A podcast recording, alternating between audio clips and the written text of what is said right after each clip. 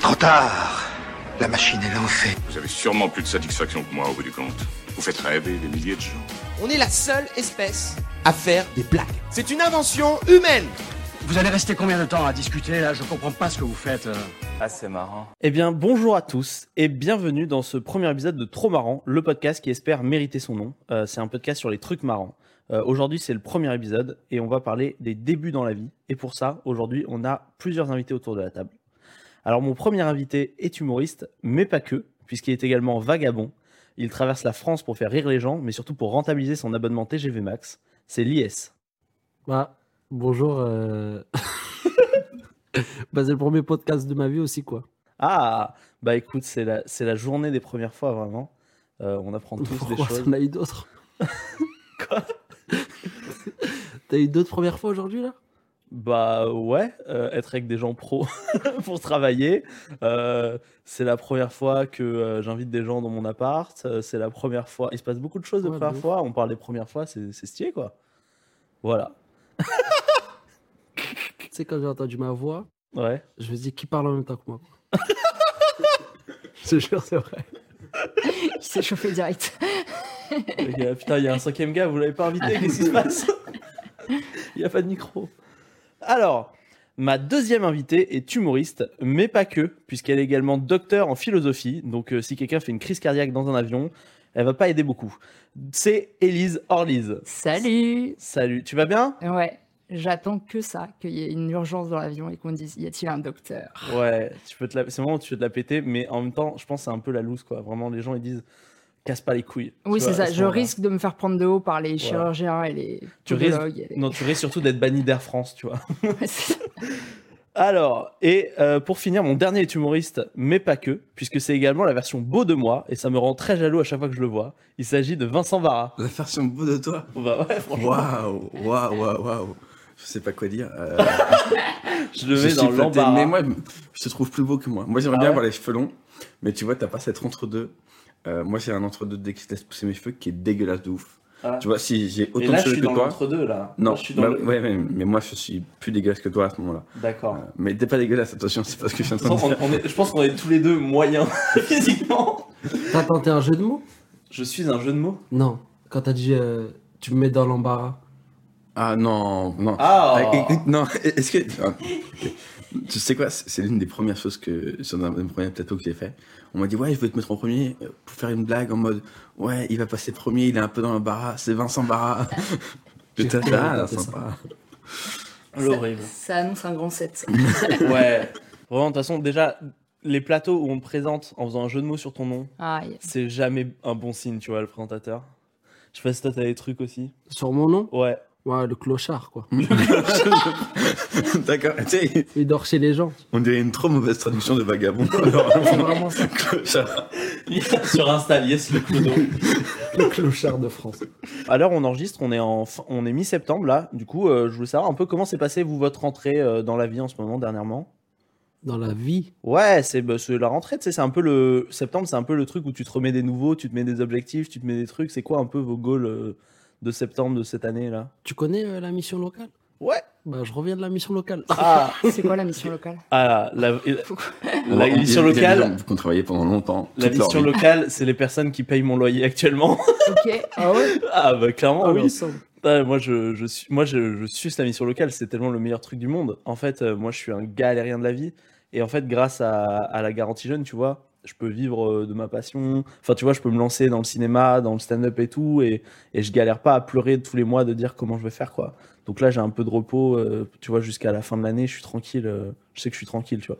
La mission locale, c'est un truc euh, de l'État, en gros, qui aide les jeunes entre 16 et 25 ans, Ok. Euh, déscolarisés et sans emploi. C'est ça. Ok. Et, euh, et en fait, ils font des projets, tu vois. pas- financièrement ou avec, ou avec Ouais, des... Bah, en fait, c'est financièrement, mais aussi ils t'aident. Par exemple, tu peux leur donner leur ton CV, ils donnent des retours, des trucs comme ça. Ils, te- ils ont un réseau d'emploi en fait meilleur que Pôle Emploi en fait pour certains trucs. D'accord. Parce qu'ils ils ont des partenaires qui justement euh, laissent faire des emplois aux jeunes et tout, qui aident. Et c'est vachement cool. Et, euh, et voilà, il y en a partout en France. Donc c'est déjà la partie pub où on est direct dans le sérieux. Mais c'est si vous êtes jeune, vous galérez en ce moment, vous savez pas trop ce que vous faites. Moi, par exemple, la garantie locale, là, ça paye mon loyer. Mais aussi, ils ont payé ma formation dans le cinéma, ce qui est pas rien. C'est cher, une année de cinéma, c'est genre euh, 7000 balles, un truc comme Ouais. ça. ils ont payé. euh, Bon, c'est tout ce qu'ils ont payé, mais c'est déjà beaucoup, quoi. Ouais, c'est déjà pas mal. Quand même pas mal déjà. Mais euh, ouais. par exemple, avec la mission locale, euh, en mai dernier, j'avais organisé un plateau d'humour à Libourne, tu vois. J'avais fait venir de l'humour. Ils sont chauds pour faire des projets avec les jeunes. En fait, si vous avez envie de créer des trucs, c'est toujours possible avec eux. Ils, ils se débrouillent pour, euh, pour permettre de créer des trucs, tu vois. Par exemple, j'ai une pote aussi là, en ce moment. Ils sont, ils sont en voyage au Canada pour découvrir Purée, euh, c'est trop bien. le Canada. Et les jeunes, ils ont rien payé. Ils vont au Canada. C'est trop stylé. Non, ça archi bien. Voilà. La mission locale, c'est la vie. Et c'est 16, 25 ans, c'est ça? Ouais. C'est ça. Après 25 ans, c'est mort. Ah, c'est Pôle emploi. Après 25 ans, Bah c'est ouais. moins cool. Moi, je suis à Pôle emploi, j'ai bientôt 25 ans. Je suis dégoûté. Ah, merde. Je suis Ah dégoûté. merde, t'as pas fait la mission locale. non, j'ai pas fait la mission locale. T'es passé direct. Non, du coup, t'allais voir quoi la mission locale C'est pas indiscret. Bah, en fait, euh, moi, je cherche une, une alternance à la base pour un master en ressources humaines. Ok. Et en gros, euh, euh, je suis là-bas pour avoir de l'argent, quoi. Ouais. Toi aussi, tu fais contrat d'engagement jeune, ça Ouais. Parce que On moi, justement, pour l'emploi, ils m'ont viré. Parce que je suis pas allé au rendez-vous. Ah, ouais. Mais là, c'est ta faute un peu. Oui, oui. Mais violent, viré d'un d'un coup. C'était la première fois que t'étais pas là Non, j'ai raté deux rendez-vous. Ouais, voilà. Mais parce que, je- à la base, je me suis inscrit à Pôle emploi juste pour être euh, sur la mutuelle de mes parents. Ah. C'était même pas pour recevoir de l'argent. J'aime pas recevoir de l'argent euh, gratuitement. Ah ouais? Ah ouais? Non, mais. euh, Après, l'argent, tu l'as pas volé. été hein. bête. Ouais, je sais. que tu te fais chômage si t'as déjà travaillé avant. Ouais, ouais. Non, mais. C'est quand Alors- tu te fais virer, tu t'es même pas encore en, poste, tu te fais déjà virer Ouais, j'ai pas, j'ai fait aucun effort. C'est ça. Mais pour le moment, c'est la galère. Moi, j'ai mon, j'ai mon coloc, il est intermittent. Il essaie d'avoir son intermittent. Ça fait un mois, il galère. Ça fait un mois, il parle, il perd son dossier toutes les deux semaines. C'était un enfer. Ah ouais. Il arrive pas à rejoindre. Il doit, il doit de la thune. C'est vraiment, c'est vraiment un gars de plateau qui te doit 15 balles pour l'emploi. Et t'arrives jamais à les capter.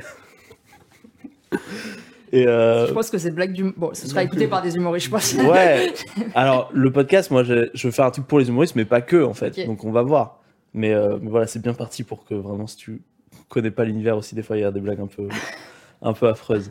Ouais, la rentrée, du coup, vous, euh, c'est un peu quoi ce que vous faites euh, Et ben moi, la rentrée, je l'ai prise euh, pleine face Ouais. avec les. Du coup, je suis prof. Donc j'avais tous mes, tous, tous mes nouveaux élèves et en fait je- j'enseigne à des adultes, du coup la philosophie dans, les, dans des écoles privées, dans des centres de formation. Donc déjà c'est assez drôle parce que les premiers cours, euh, tu te présentes, tu demandes aux élèves de se présenter, mais c'est pas des lycéens, c'est des adultes. Donc quand, quand ils se présentent, c'est pas le même délire, tu vois. La première semaine, tu te prends des, bah moi je suis survivante du cancer. Tu fais Oh. ah ok, enfin tu vois, et t'as plein de tranches de vie.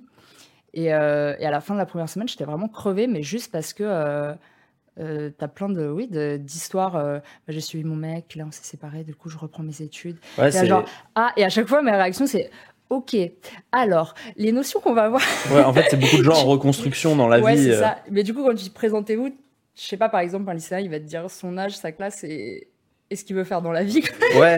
Mais aussi, même, t'as peut-être pas le même rapport, du coup. T'as enseigné en lycée ou pas? Non. Non? non. Parce que je pense du coup le rapport il doit être complètement différent de, Oui, de, oui, de oui. jeunes où vraiment il y a clairement un truc de euh, j'ai plus de trucs dans la vie donc Oui, forcément j'ai machin à des gens où tu te dis des fois putain c'est eux qui devraient me donner des cours des fois des gens qui, qui galéraient tu vois Moi, je voulais enseigner à des gens qui, qui avaient choisi le, cette voie. quoi. Mais euh, voilà. Et en plus, je prépare mon spectacle. Donc, c'est. J'ai ma première dans deux semaines. Donc là, c'est. En plus de la rentrée, c'est répète et compagnie.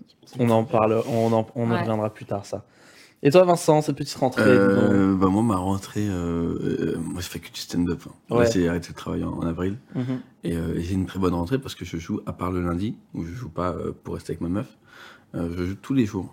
Euh, C'est une bonne nouvelle.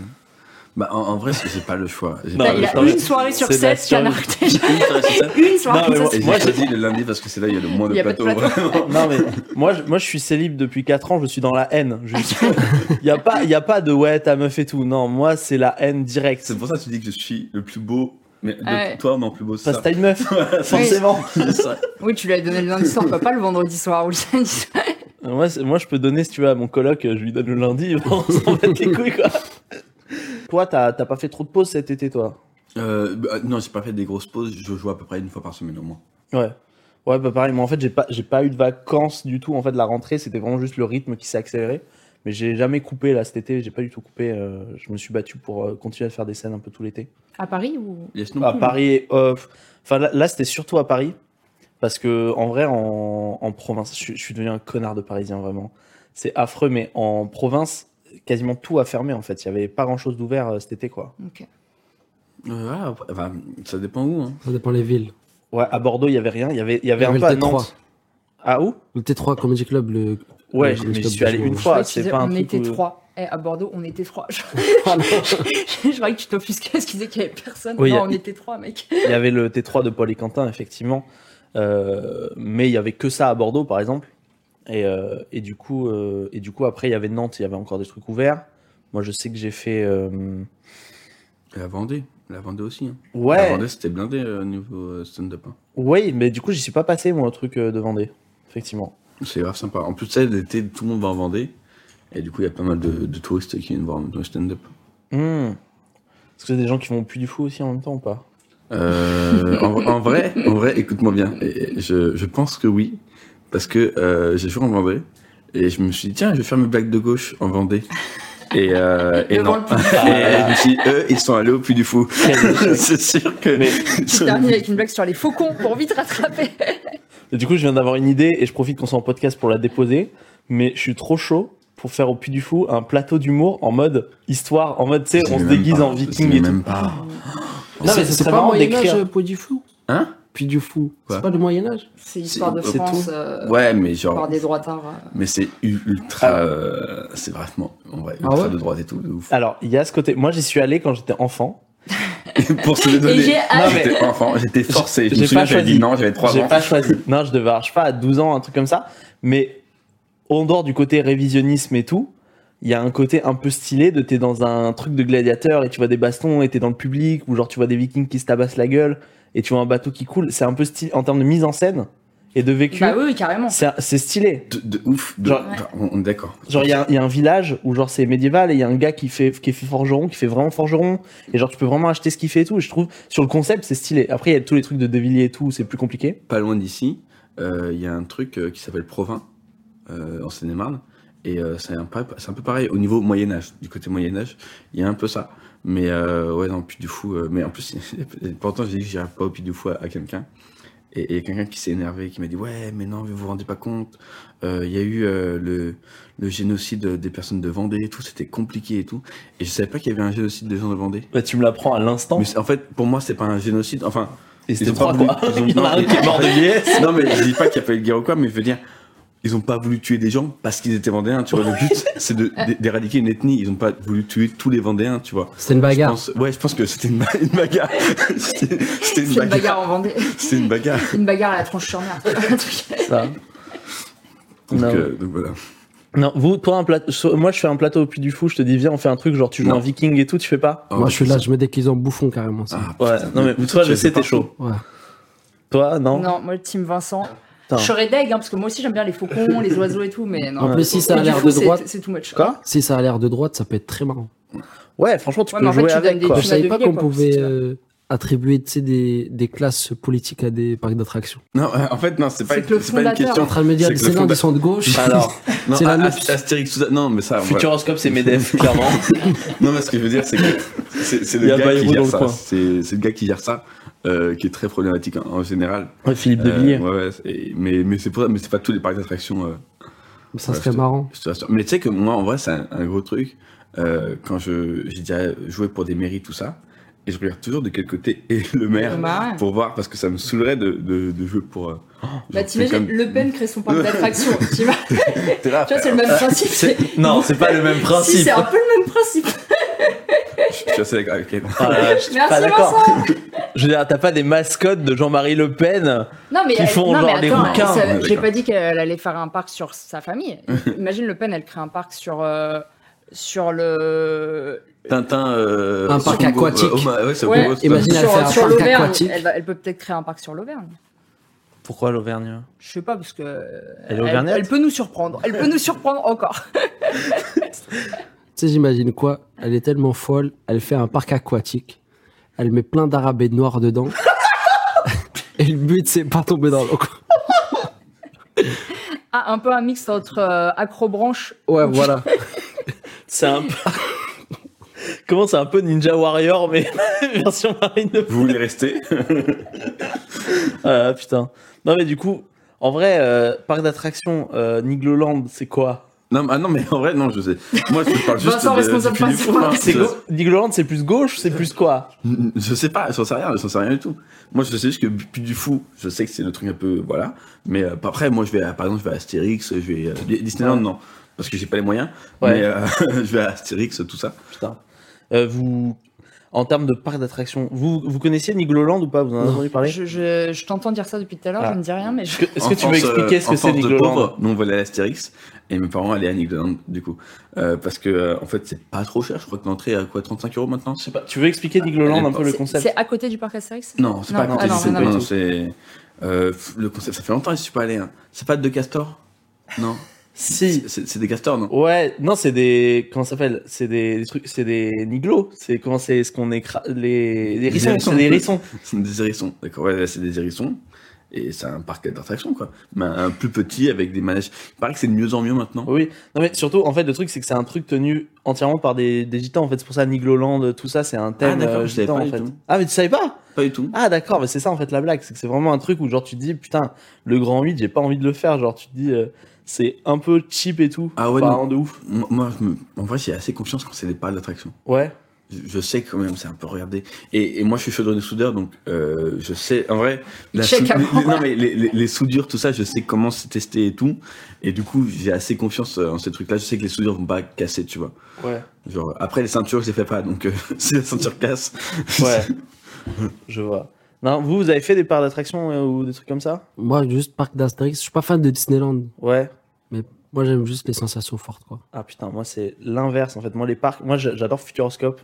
Je dis ça sans aucun, sans aucune ironie. En fait, j'ai fait toute ma vie, j'ai fait que Futuroscope. J'ai rien fait d'autre comme parc. Et genre en fait, moi juste c'est que ça, ça bouge, mais c'est pas des grosses sensations. Moi, je suis vraiment une flippette. Genre euh, moi, je pense les trucs de foire là, les grands 8 ou rien que le truc qui fait balancier comme ça, c'est l'enfer pour moi. Je m'imagine pas le faire. Genre j'ai des angoisses rien que d'y penser. Ah, bah moi, je suis comme toi, Lies. J'aime bien les sensations fortes et du coup, j'aime bien les parcs euh, où il y a pas mal de trucs. euh. Parce qu'Astérix, ça avait l'air vraiment vénère. euh, C'est genre des trucs qui font 15, euh, 15 loopings. Non, pas du tout. Si tu veux vraiment, faut aller à la foire. C'est Ouais, la juste foire la du foire, trône. la Ouais. foire du trône. Il y a pas de sécurité.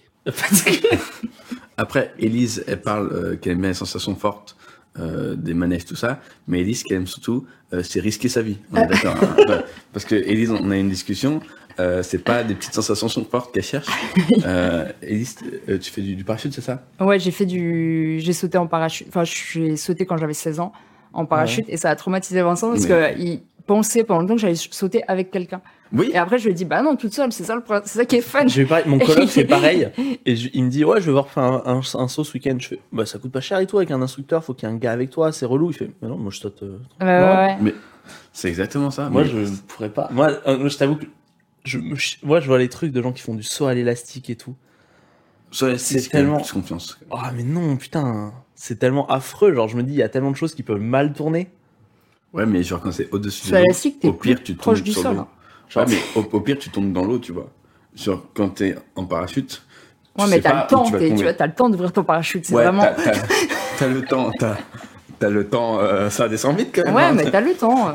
Mais comment tu fais ta première fois euh, toute Ta, seule ta première fois, en fait, c'est euh, c'est des ouvertures automatiques. Ouais, c'est ça. c'est- On t'ouvre la porte de l'avion et ensuite on te dit vas-y, C'est trop bien. vas-y. C'est trop bien. j'ai mon, Tu sautes et ça, ça s'ouvre j'ai mon coloc qui m'a dit que maintenant dans les parachutes, il y a un truc sécurisé où quand t'arrives à une certaine altitude, si tu l'as pas déclenché, ça se déclenche tout seul. Ouais. Ouais, ouais, Ça en vrai, ça rassure un peu. ouais. Moi, à Ah, l'époque, il n'y avait pas ça. Moi, ça me rassure pas. assez. Non, mais moi, pour dire à quel point je suis une flippette de trucs, c'est-à-dire que pour moi, le truc le plus extrême de ma vie, je pense que j'ai fait en attraction, c'est Danse avec les robots de Kamel Wally Wow. au Futuroscope.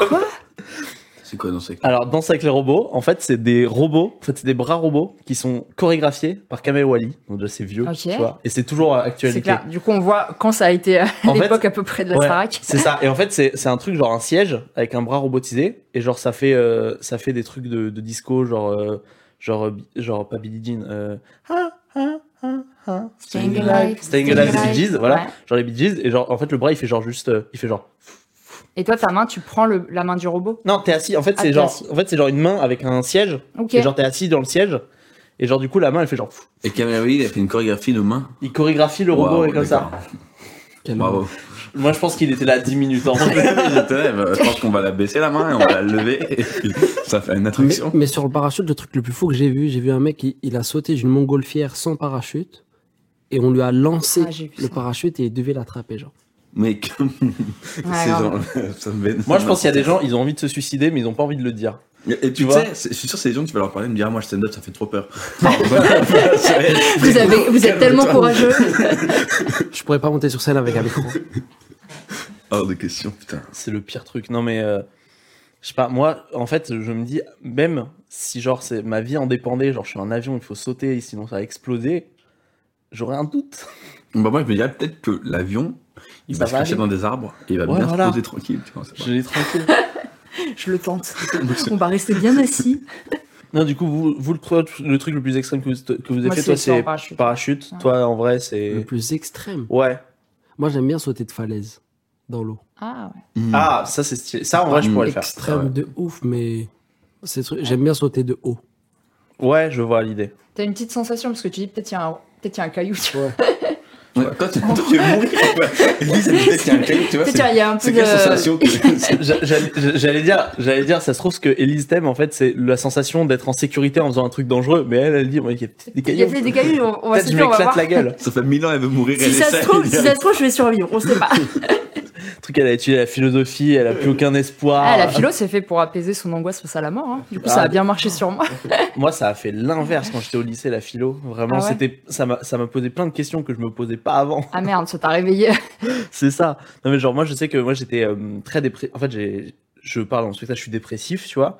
Et je faisais, euh, le lycée, c'était une période où je faisais beaucoup d'angoisse et de crises d'angoisse sur tout ça, c'est la mort et tout. Et je sais que quand j'étais en philo, j'étais en L, en plus, j'avais, euh, j'avais 8 heures par semaine. Quand on a fait le chapitre sur la mort, j'ai mis mes écouteurs et j'écrivais d'autres trucs et je n'écoutais pas le cours. Et j'étais en mode bon, mais tant Oh. pis si ça tombe si ça tombe au bac, je suis je suis dans la merde, mais c'est pas grave. Tu vois, je veux pas faire de crise d'angoisse là. Et c'était euh, vraiment horrible. Et c'était euh, le truc de à chaque philo, tu faisais ah, gaffe à ce que t'entendais, que pas ça te trigger quelque chose pour que tu fasses une crise d'angoisse. J'ai détesté.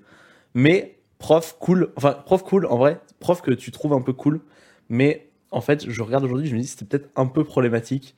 C'est-à-dire, genre, on est- on était allé à un festival euh, de cinéma avec lui, et genre, il fumait des ouinges, il buvait des shots avec nous Ah, euh, oui. le soir. Moi, je trouve pas ça problématique. Moi, je. euh, Ah, mais je sais pas. Prof cool. En Prof fait, cool. Ouais, cool. Mais en fait, c'est, je me dis, je me dis, est-ce que c'est cool au point que je peux le dire à ma mère ou pas? Tu vois, je pense que je le dis à ma mère, elle aurait pété un câble.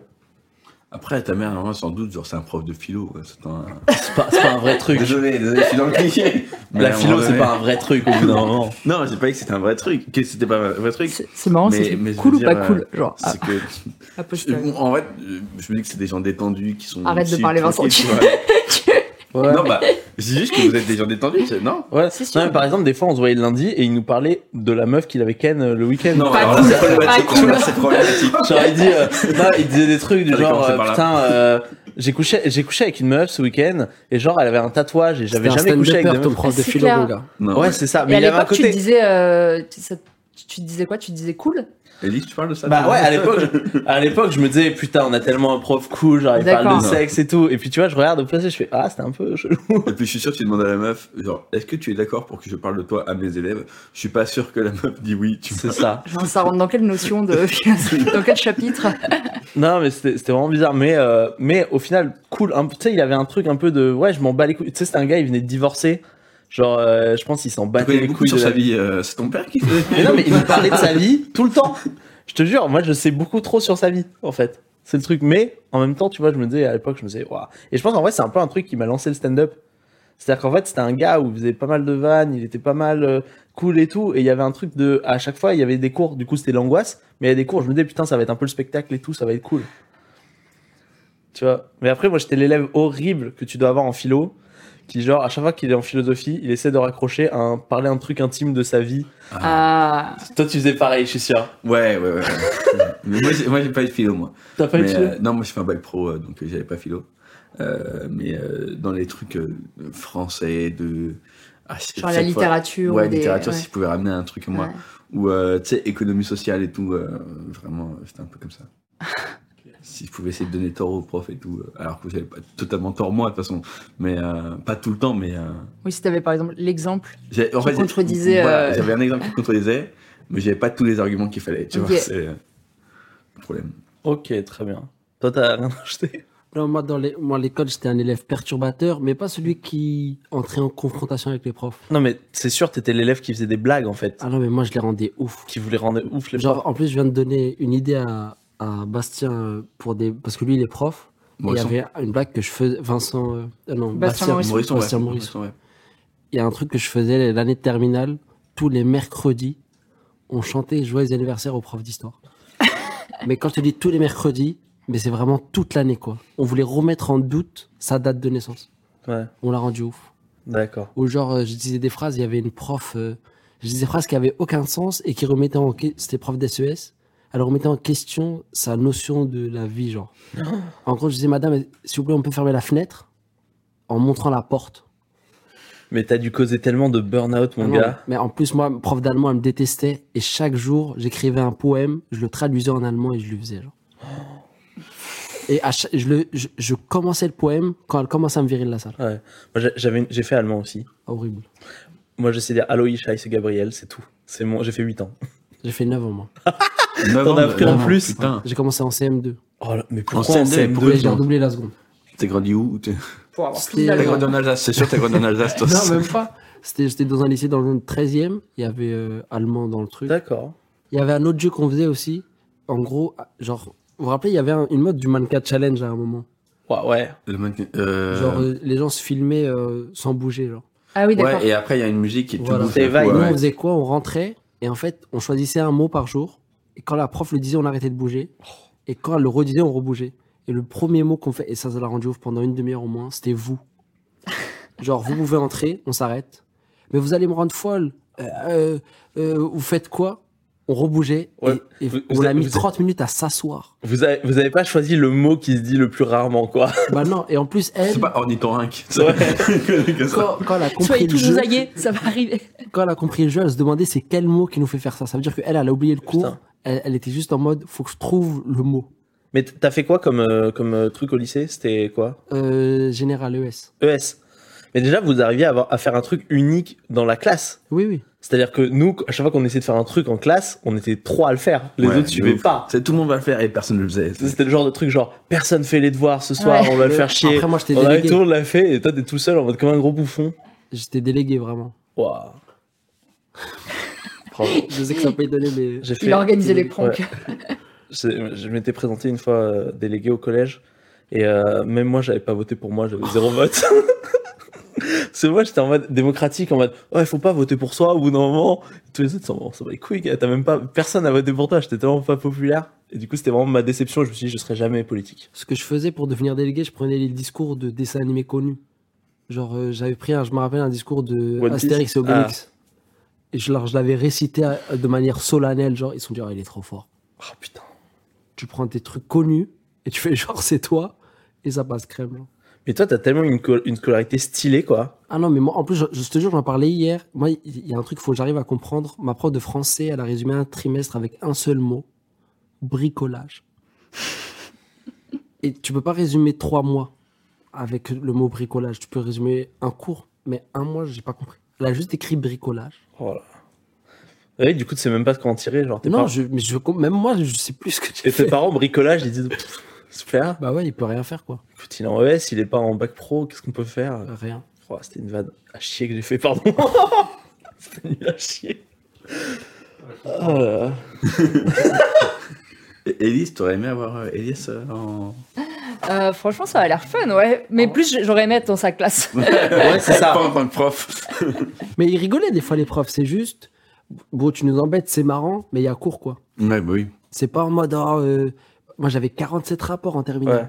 47 rapports. Putain. Mais on, on jouait au foot en cours. Mais quand je te dis on jouait au foot, genre la- les cages, c'était le tableau. Genre, on pouvait pas être discret. Non, mais quand je dis des burn-out, c'est vraiment au pluriel, t'as dû en faire. C'est incroyable. Mais je pense qu'on n'aurait pas du tout été potes euh, au lycée. J'étais bienveillant de ouf. Parce qu'il y Ouais, avait des mecs qui non, voulaient mais- travailler. Non, parce qu'en fait, toi, t'étais le genre de mec populaire et moi, j'étais grave jaloux. En fait, j'avais trop le seum. Mm. Je pense que j'aurais eu trop le seum. Je t'aurais juste détesté en mode, ouais, super. Et je vois quelqu'un me dit, ah, Elias, c'est trop drôle ce qu'il a fait. Je crois, c'est pas drôle. J'aurais eu trop le seum tout Qui le temps. serait passé après son bête de discours sur Astérix C'est ça, moi, j'aurais Je été. m'appelle Gab. J'aurais dit, ah, bah, moi, je fais gaffe, je vais faire des trucs sérieux. euh, si vous voulez qu'on ait un goûter euh, tous les samedis. euh. Ils auraient fait, bah, ta gueule, euh, c'est beaucoup mieux, Elias. Aujourd'hui, euh, le thème du jour, du coup, c'est les débuts un peu. Quelles sont vos origin story euh, de stand-upper? Comment vous en êtes venu au stand-up euh, dans votre vie? Un peu. C'est un truc qui traîne depuis longtemps. Euh... Toi, j'ai l'impression que amuser les autres, c'est vraiment un truc justement euh, qui est vraiment dans ta nature depuis longtemps, quoi. Ouais, en fait, euh, pour faire simple, moi, je sais pas écrire de blagues, genre. Mhm. Genre, j'a- j'avais répondu à, à ça. c'est- En vrai, c'est la question que tout le monde se pose. Même tes parents, ils te posent la question de pourquoi tu te lances dans ça. Ouais. Il y a la compréhension. Mais je pense que c'est la, la soif d'imperfection un peu, de l'humour. Mhm. En gros, euh, on a tous des sketchs archi marrants, mais ils sont, pour nous, ils sont même pas archi marrants. Genre. On veut toujours euh, faire mieux. Et en gros, de, je me suis lancé, de mon entourage me disait t'étais marrant, mon prof de karaté me disait t'étais marrant. Donc le seul endroit où je me sentais à l'aise, c'était sur la scène. J'ai fait un peu des, des fi- figurations, etc., des trucs drôles, même des vidéos sur les réseaux, mais je me sentais pas moi-même et pas à l'aise. C'est après, Je euh, vois. quand tu te connectes à la scène. euh, Mais c'est marrant ce que, tu, ce que tu dis par rapport de on a des trucs marrants mais on trouve ça pas drôle. Moi des fois j'ai un peu le truc inverse. Là j'ai un passage que j'ai- j'aime vraiment... Non mais j'aime vraiment beaucoup mais je le trouve très drôle. Mais j'ai l'impression que j'arriverai jamais à écrire plus drôle que ça et ça me Ah. déprime de fou quoi. Je suis en mode euh, putain si c'est ça ce que mon max quoi. Et du coup là en ce moment depuis ça fait ça fait deux mois j'ai que j'essaye de d'écrire un truc mieux et j'arrive à écrire rien de mieux. Et c'est vraiment je suis dans un, un trou noir de genre putain ça fait chier. Parfois, il faut peut-être changer de thème ou tu vois. de- Ouais, c'est ça. De challenger sur des. C'est ça, mais Des aussi du sujets. coup, je sais pas si vous avez vous ça euh, beaucoup à Paris. Moi, j'ai j'ai- j'ai ça en ce moment, c'est qu'en fait, je suis dans pas mal de scènes où faut que je me faut que je prouve un peu, tu vois, c'est les premières fois que je viens et tout. Faut que je montre ce que je sais faire. Et du coup, je fais que du sur en ce moment et j'ai pas le temps de roder. J'ai beau écrire, je ne rode rien en fait. Je sais pas si vous c'est pareil ou pas. Ça dépend dans quelle comédie. En fait, quand tu joues dans des endroits, faut te dire pourquoi tu joues dans ces lieux-là. Il y a Mm. des endroits où ils sont faits que pour tester et d'autres où ils sont faits que pour euh, faire ta place, entre guillemets. Toi, Ok, Vincent euh, toi, moi- tu, toi, tu as un comédie club en fait. Ouais. Du coup, c'est plus pratique. euh. Ouais, moi, moi j'ai l'open mic, euh, c'est un open mic, donc vraiment, le but vraiment de l'open mic, c'est de tester pour que tout le monde, les gens viennent, ils, testent. D'ailleurs, il y a des, des gens du public qui me parlent, ouais, mais on voit qu'il y a souvent des gens qui testent tout. Je dis, oui, c'est le but. Euh, en fait, on teste des blagues et tout, et, parce que sinon, ce serait payant, en fait. Ouais. ça. Non, mais des fois, c'est ça le truc. Le, le truc, c'est que des fois, tu vas des. Tu, tu fais des open mic et le public, ils sont déçus comme s'ils étaient censés aller voir le Jamel Comedy Mais Club oui, et payer genre. 30 balles pour le voir. C'est ça, c'est exactement ça. Enfin, meuf, t'as acheté un coca. C'est ça, t'as pris un coca à 2,50 et tu t'attends à voir un spectacle incroyable. Détends-toi. Moi, j'avais fait un plateau et genre, euh, genre, les gars, ils étaient partis juste avant le chapeau. On, on- on- ils commencent à parler du chapeau et ils se lèvent hyper dramatiquement. On est très déçus, on va rien donner. Et ils partent en mode, euh, en mode, en mode, on devait faire le spectacle de l'année, quoi. C'est nous la relève de l'humour, tu vois. Bah, alors, c'est nous la relève de l'humour. Mais, euh. C'est, on est la relève de l'humour de demain pour le moment. oui, oui, oui, oui. Mais, mais ce que je veux dire, c'est que ce que tu me parlais, toi, euh, enfin, ce que Elias disait, des endroits. Attends, tu me dis que tu avais un sketch là que tu faisais, que Ouais. tu faisais, et que tu n'arrives pas à roder. Euh, enfin, tu as ton truc sûr, Ouais. et tu n'arrives pas à roder euh, ce que tu veux, ce que tu aimerais roder. Ouais, parce qu'en fait, j'ai constamment. Attends. Cette petite pause vous est offerte par Cristalline. Cristalline, oh, quel est bon l'eau Euh, je crois que c'est une carafe avec de l'eau du robinet. Il révèle les secrets. Gab n'a pas les finances pour qu'il se cristalline. tu vois. Mais Cristalline, euh, la thune, voilà.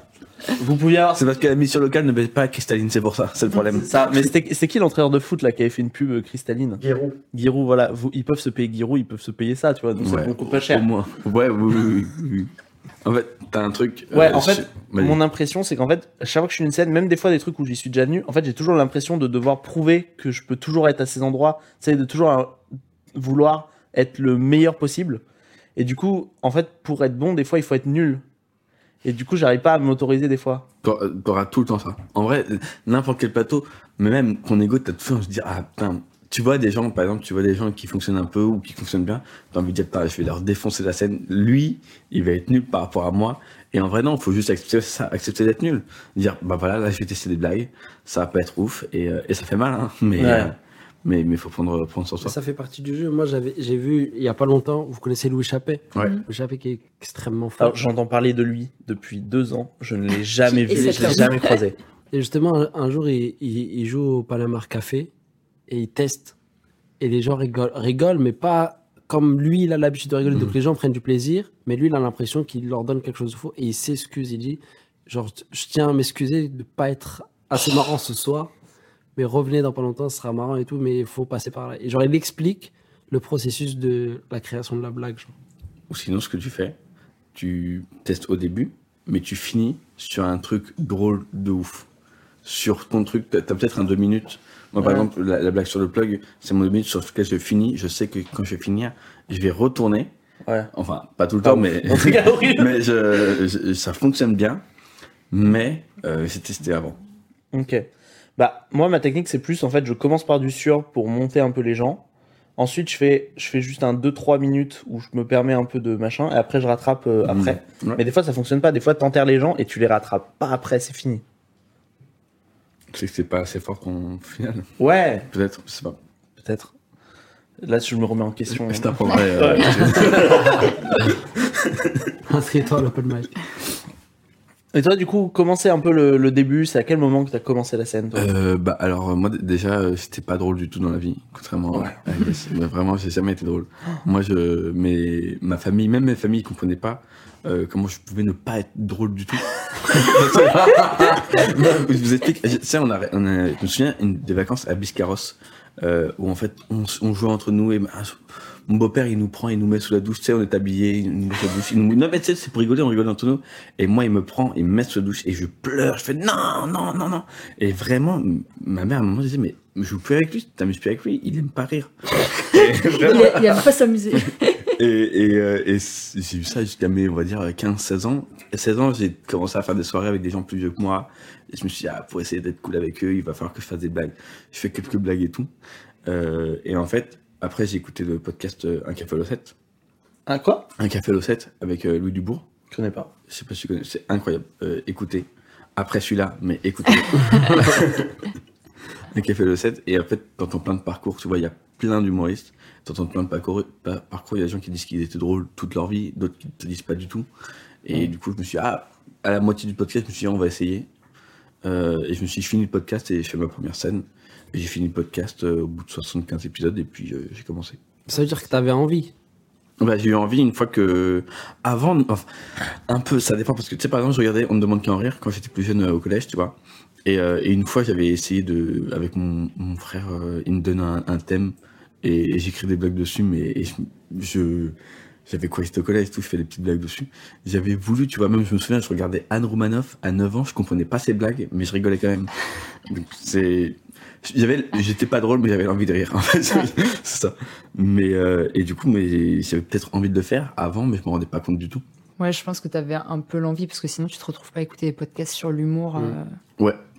Ouais. Bah, j'aimais bien l'humour, le stand-up en général. Oui, Regarder un spectacle, je préférais ça limite que regarder un film. Mais tu vois, il y a une différence entre regarder un spectacle d'humour et entendre plein de blagues et aller faire la démarche d'écouter un podcast avec Mm. des stand-uppers qui racontent vraiment les process et Ouais, c'est vrai. c'est vraiment tu dois avoir un petit intérêt pour euh, mais comment ça marche C'est vrai.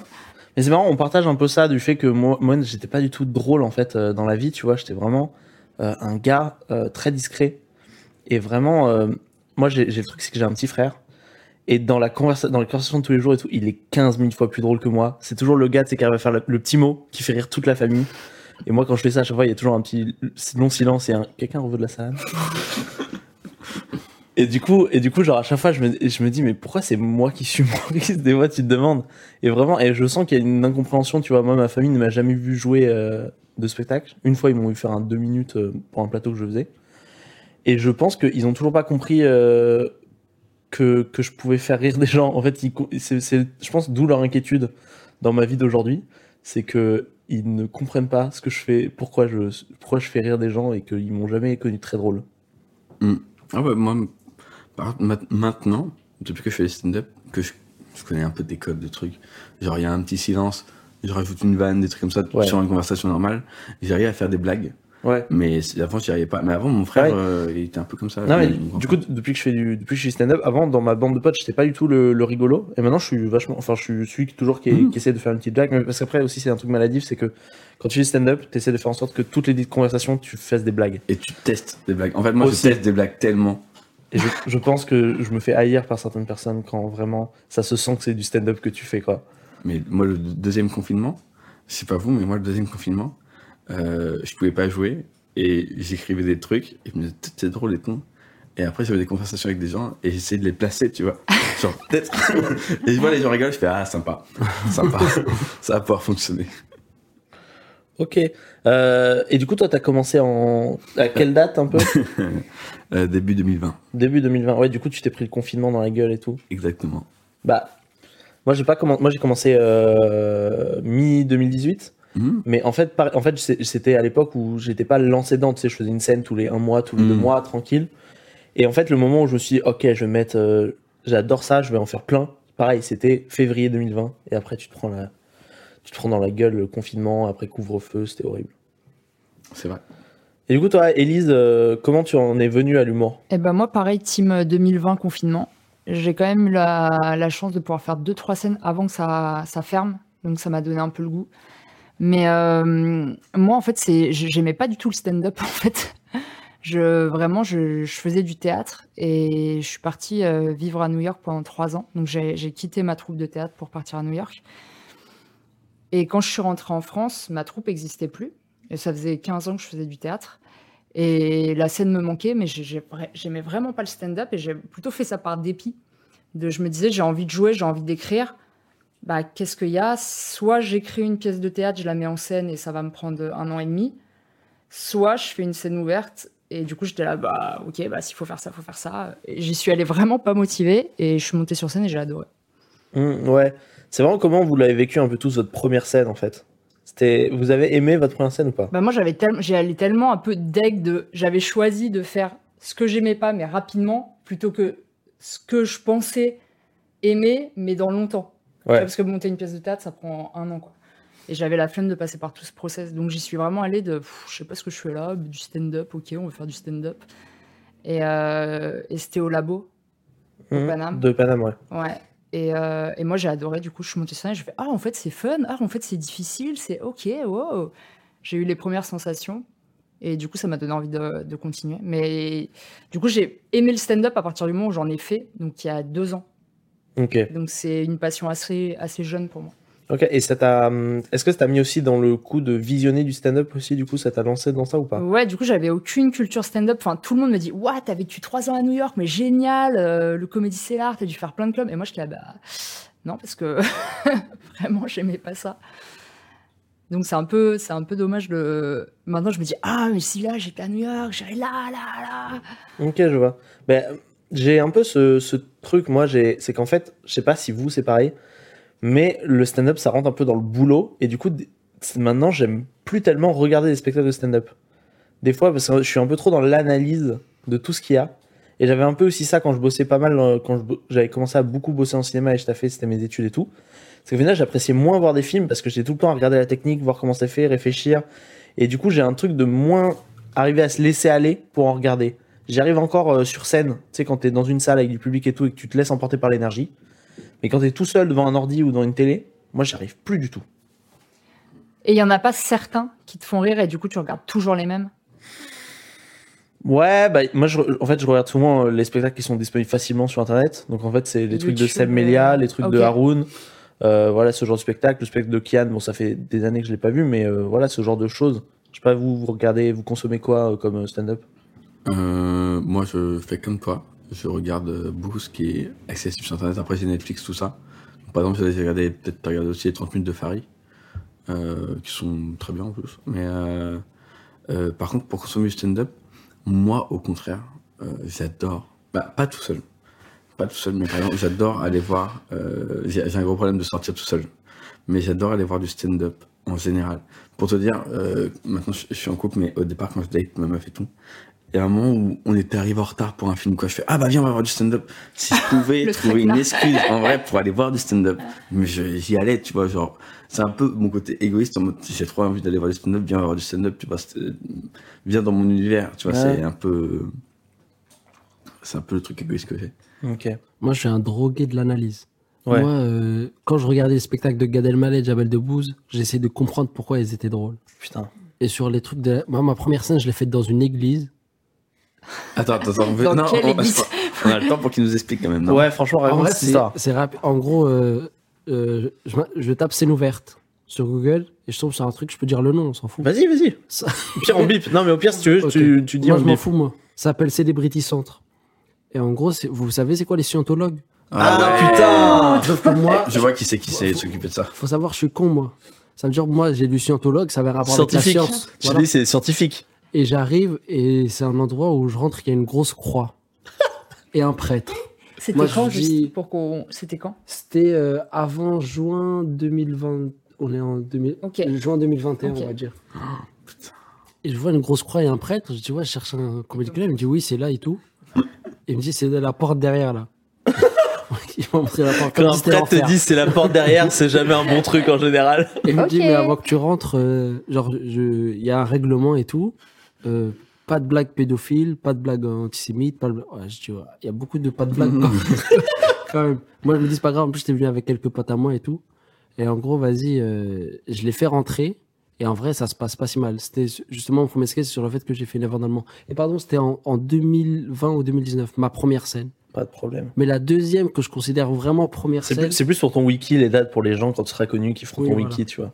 Non, mais c'était pour savoir si on, on connaissait. euh, parce que la scientologie, tu sais, avec Tom Cruise, on a beaucoup entendu parler. Genre, Ouais. et du coup, tu as des phases. euh, Je savais pas qu'il y en avait en France. Mais moi, je connaissais pas. Ça veut dire quand je allais dans d'autres d'autres comédie clubs et je leur disais, ils m'ont dit, t'as joué où? Je leur dis ça. Et, et ils me disaient, désolé, mais non, quoi. et après, j'ai compris, donc je disais plus que je jouais là-bas. Mais après, Ok. la deuxième scène. Ah, qui tu as joué plusieurs fois là-bas? Non. Alors, en gros, Il a pris sa carte, c'est. celle où j'ai compris à, à quoi servait le stand-up. En gros, euh, je suis en rupture avec mon ex et j'ai une scène justement au labo du Paname. Et je monte sur scène et je dis, aux- j'avais justement un sketch et je leur dis, j'ai pas envie de faire des blagues là, je, fais, je viens de me faire quitter pour telle et telle raison. Genre. Et les gens rigolent. Ils se disent, il joue trop bien. Et juste, moi, je suis juste là en train de déverser ce que je ressens, de seum. pourquoi et tout. Ouais, de ouf. Et plus je déverse, plus les gens rigolent. Et je sors de scène avec un soulagement. Je me dis, c'est à ça que sert la scène. Et depuis ça, je me suis jamais arrêté. C'est trop stylé. En vrai, c'est des super origin story. Mais sur les comédie clubs, sur euh, l'analyse et tout, moi, quand j'ai commencé, je faisais 16h minuit au Paname. Waouh. Genre vraiment, et même encore en ce moment, Ouais, toi, t'es souvent en Paname. ouais, T'allais voir le stand-up maintenant j'allais regarder. Genre, D'accord. je, je me Maintenant, ça mangeais, coûte cher de faire ça. euh, mais je m'asseyais et juste, j'étais, même quand j'ai vu Gad Elmaleh jouer pour la première fois, Ouais, j'ai pas lâché un rire. Fallait que je comprenne pourquoi il est fort. Putain. Bah, moi, j'ai pareil avec. euh, En fait, j'ai- vachement changé mon attitude. Euh, quand t'es dans un plateau et que tu regardes ce que font les autres humoristes. Avant, j'étais tout en analyse et aussi en comparaison avec ce que je fais, en mode est-ce que je serais capable de faire ça, nanana, pourquoi est-ce que c'est mieux, pourquoi est-ce que c'est moins bien et tout. Et maintenant, en fait, j'essaie. de- En fait, euh, vu que je- j'ai commencé le stand-up parisien et que c'est pas facile, on va pas se mentir, euh, les petites scènes, en fait, j'essaie d'être le plus possible en support, de rire, de faire ça, d'applaudir, de lancer des applauses parce que il faut se, se te Oui, coudes soutenir. pour arriver à avoir une bonne ambiance, quoi. Des fois, c'est dur, hein. Mais je fais ça même dans les open mic. Moi, j'aime trop regarder des open mic. Genre des mecs qui viennent de commencer. Pour... Genre Ah vraiment, on peut apprendre de tellement de gens. Ouais, et mais- même, je sais pas si ça vous fait ça. Peut-être je suis fou. Des fois, je regarde des gens jouer et tu sais, t'es tellement dans la réflexion, justement peut-être dans la comparaison de tes sketchs, et ça te donne des, des Bien idées sûr. pour tes Mhm. sketchs. Mais du coup, moi, moi, souvent, quand je regarde des spectacles, en fait, j'ai toujours mon carnet avec moi et, et des fois, ça me fait penser à des trucs où je pensais et ça me donne des idées de chute ou de façon de, de mécanique, tu vois. Et du coup, je prends toujours des notes, mais des fois, les gens, ils pensaient que je voulais plagier, en fait.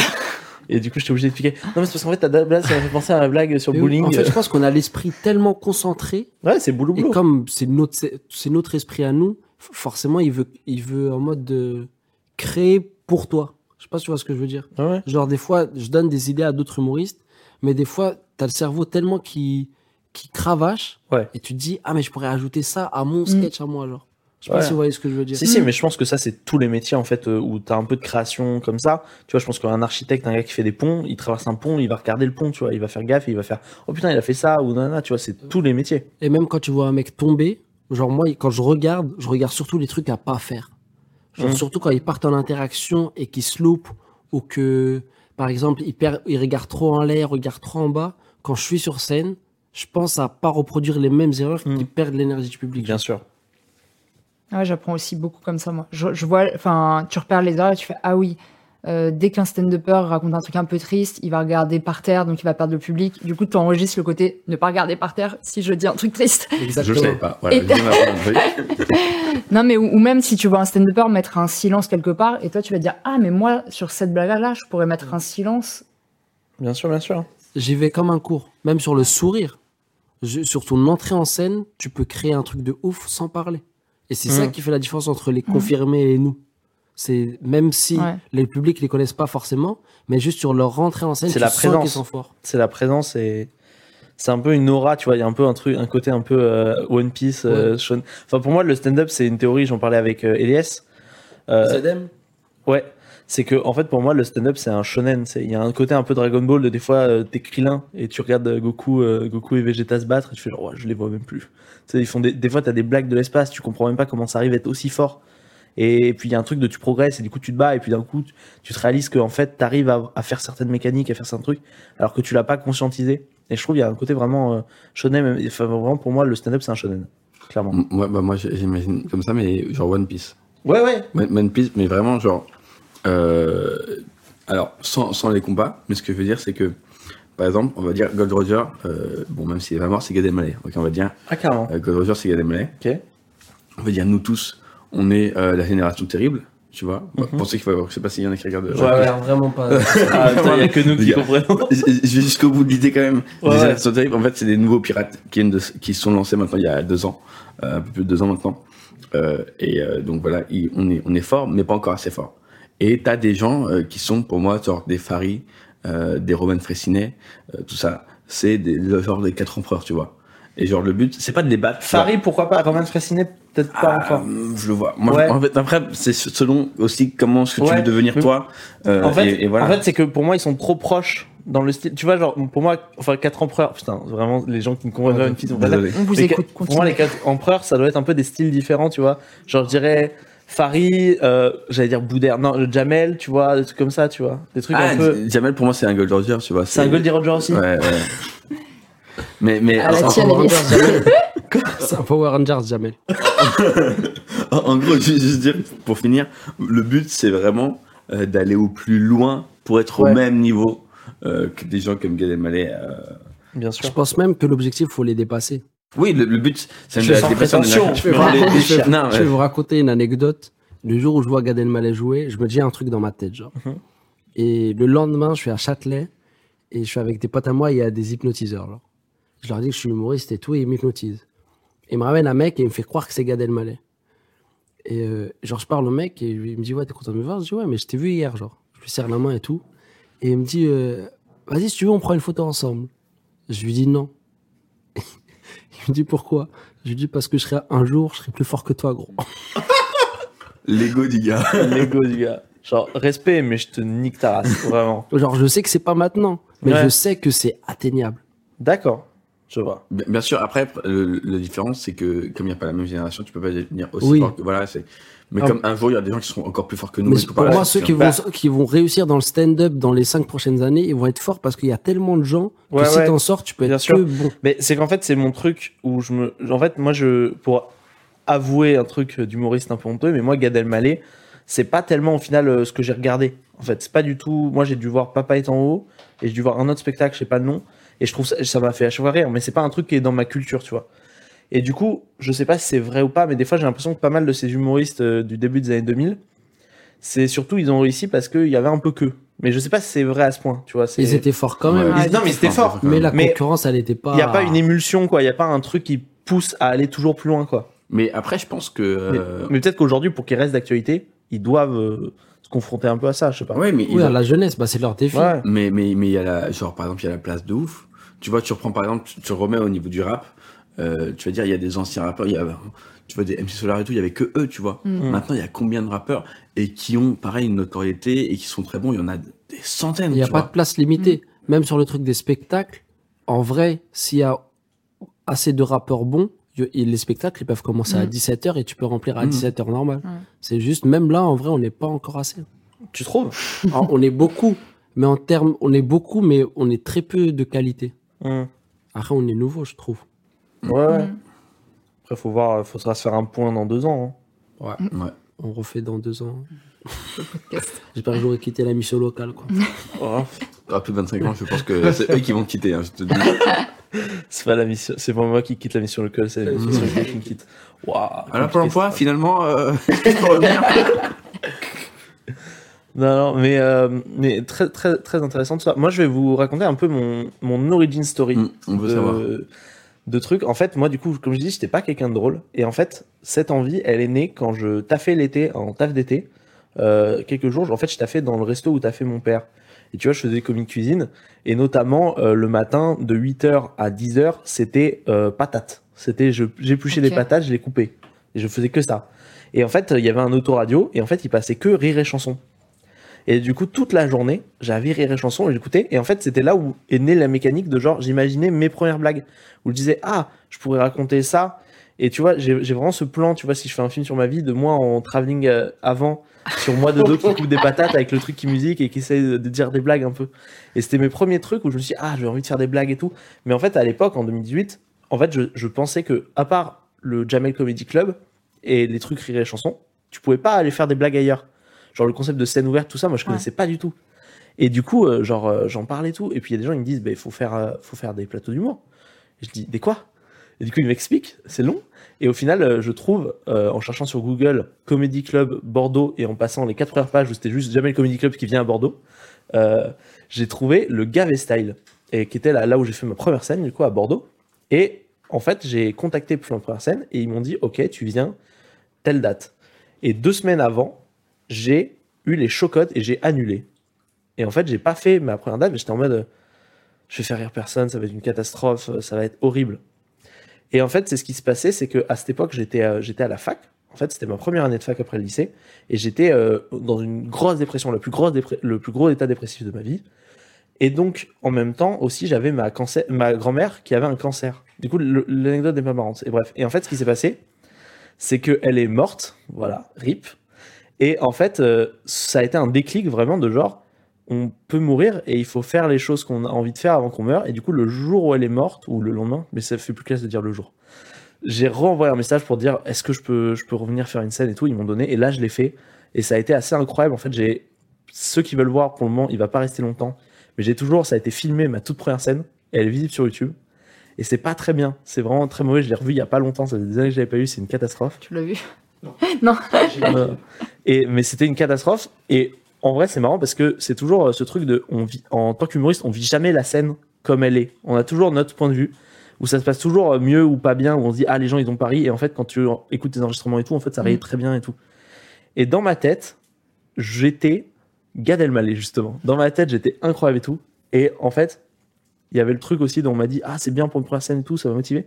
Et surtout j'avais ce truc du moment où j'ai posé mon pied hors de la scène j'avais envie de remonter. Tu sais, j'étais addict au rire. Moi, je pense qu'il y avait vraiment un truc d'ego de genre, j'étais pas le gars populaire, j'étais pas le gars drôle Mm. et tout. Et du coup, c'était un truc dont j'avais besoin parce que je sais pas, peut-être j'en ai manqué d'attention. Tu vois, il y avait un truc de, clairement, j'étais au centre de la scène littéralement. Et je pense que c'est un truc d'ego. Je sais pas si c'est positif ou négatif, tu vois, aujourd'hui, euh, quand on y réfléchit. Mais ça, j'étais accroché à ce moment-là et j'ai pas réussi à arrêter, euh, heureusement. J'espère que j'aurais pas envie d'arrêter. Et voilà, et c'est vraiment ce truc de genre, euh, c'est le déclic en fait d'avoir je sais pas si vous vous avez eu un moment un déclic où vous vous êtes dit je me lance à ce moment-là exactement Bah oui, moi c'était le truc avec euh, mon ex, mais justement il y a deux trucs archi durs. Ah, enfin les, trucs, les deux trucs les plus compliqués dans le stand-up, je le répéterai jamais assez, c'est se lancer et s'arrêter. En vrai là, je peux mettre n'importe quoi de côté. J'ai- J'aime énormément le sport et le foot, mais je préfère mettre le foot de côté que le stand-up. Moi, c'était ma première scène. Vraiment, euh, je suis montée sur scène et, je- et tous mes préjugés sur le stand-up sont partis en cinq minutes. Ouais. Et, et en plus, j'ai eu la chance, ça s'est pas trop mal passé. Je pense que j'avais ce truc de. euh, ça faisait trois ans que j'avais arrêté le théâtre. J'avais tellement envie de monter sur scène que j'avais un peu l'énergie euh, du désespoir, tu vois, de ah enfin. Euh, j'ai plus du tout cette énergie quand je monte sur scène. Je suis plutôt quelqu'un de calme. Euh, mais ça s'est plutôt bien passé. C'est après que ça a commencé à à partir en live. euh, Mais, mais mes premières scènes, euh, du coup, en plus, comme ça marchait, ça ça m'a donné trop envie de continuer. ok Et après, les beats sont arrivés. Et la désolation. ah les premiers moi je, je- avant euh, Vincent pardon Oui, je non moi il y y, avait vraiment des moments genre les premiers bides violents que tu te prends où pendant 10 minutes ça rit pas Ouais. c'est des grandes remises en question sur tout ce que tu fais dans ta vie. Moi, je me rappelle, en fait, à l'époque, je je jouais au Gavé Style, et à 22h, il fallait que je fonce prendre mon train pour euh, rentrer chez moi à Libourne, tu vois. Et le train, il durait, il durait euh, une heure. Enfin, c'était genre euh, le temps de prendre le tram, le train, après, tu, tu avais ta voiture et tout. Enfin, on venait me chercher. Et genre, c'est les plus longs moments de ma vie où tu as l'impression de passer trois jours à te dire qu'est-ce que je suis en train de faire de ma vie? Est-ce que c'est vraiment une bonne chose?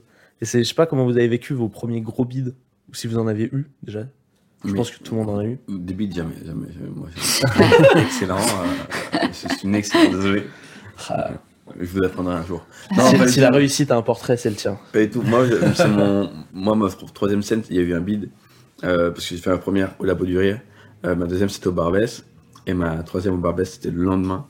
Et, euh, et vraiment, genre, tu sais, évidemment, tu fais un, deuxième, tu fais, Ouais. je suis meilleur. J'ai tout défoncé. Et la gros bide. Mais en vrai, euh, j'ai pas eu de problème parce que, avec le podcast 1 qui fait le 7, ça m'a préparé à tout. Mm. À tout. Ils m'ont dit les bides et tout. D'ailleurs, je vous conseille, si vous bidez, l'épisode 19. euh, non, mais vraiment, d'un Café 7, avec Roman Fressinet. Et Roman Fressinet, il parle d'un bide, euh, de, de, bide qu'il a eu et tout, au moment où il était quand même euh, bon et tout. Je dis, ah, lui aussi, bide, c'est bon, c'est rien. Et vraiment, ça m'aide tellement, mais je l'ai dû écouter au moins euh, 100 fois. cet À chaque fois que tu bides, tu Ouais, l'écoutes. à chaque fois que je bide, que, que je rentre, Roman et Euh, moi, on est pareil. et je l'écoute et je me dis, c'est rien, tu vois, c'est rien Ouais. du tout. Mais, mais euh, moi, c'est sur tellement de choses, j'étais préparé.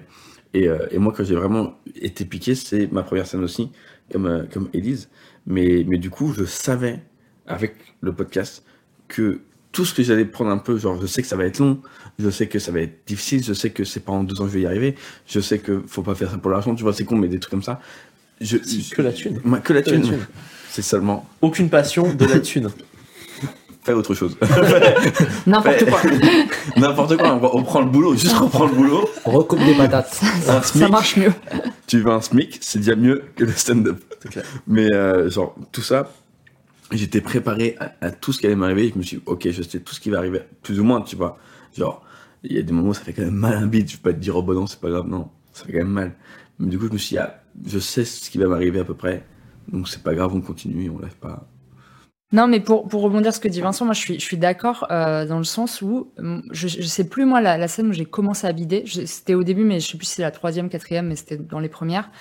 Et je me rappelle aussi que je l'ai pas si mal vécu que ça, mais parce qu'il y a un côté où ça me faisait un peu rire. En rentrant chez Ah moi, bah, j'arrivais à avoir le recul de Mais meuf, tu croyais vraiment qu'en disant ça, les gens ils allaient rire? Mais c'est évident qu'ils allaient pas rire. Pourquoi Putain. ils allaient rire en disant ça? En, fait, je me repassais le set en me disant Mais, mais oui, genre, c'est pas. Tu, tu souris, mais tu vois. je- Évidemment que c'est pas drôle. Et du coup, je me tapais des barres en me disant T'as cru que c'était drôle? Fallait vraiment être teubé pour croire que ça, ça, allait faire rire. Ah putain. Ah, euh, euh, heureusement que c'est pas dans ton cerveau parce que moi j'aurais arrêté stand-up. Ah ouais, c'est ça.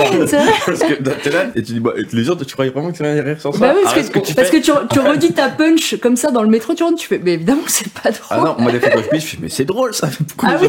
C'est drôle. Oui, il y a Moi, une je suis vénère. Moi je suis vénère. Je Ouais, comprends moi- pas, c'est hyper drôle. Même aujourd'hui, quand je fais un bid, j'ai l'impression que c'est la fin de ma carrière. Je suis en mode, mais plus personne ne va me rappeler, tout le monde va se savoir. C'est horrible. Genre, je, le bid, c'est vraiment. En plus, j'ai l'impression que plus ça va, moins tu apprends d'un bid. Faut que tu crées une ambiance. C'est- C'est-à-dire. En gros, par exemple, euh, il y, a, il y a un truc qui, bah justement, j'avoue, je suis un peu souvent au Paname là en ce moment. Hum. Mais en mode, euh, c'est un, un endroit connu pour être un peu froid Ouais. de base. Et justement, comme moi, je suis un petit con, là-bas, je fais des, des jeux de petits cons. Genre, par exemple, je suis là et je vais faire euh, Vincent. Et je parle pas à Vincent, quoi. Et je veux juste faire douter Vincent de est-ce que quelqu'un l'a appelé ou pas. Et j'essaie de créer une ambiance un peu de petit con.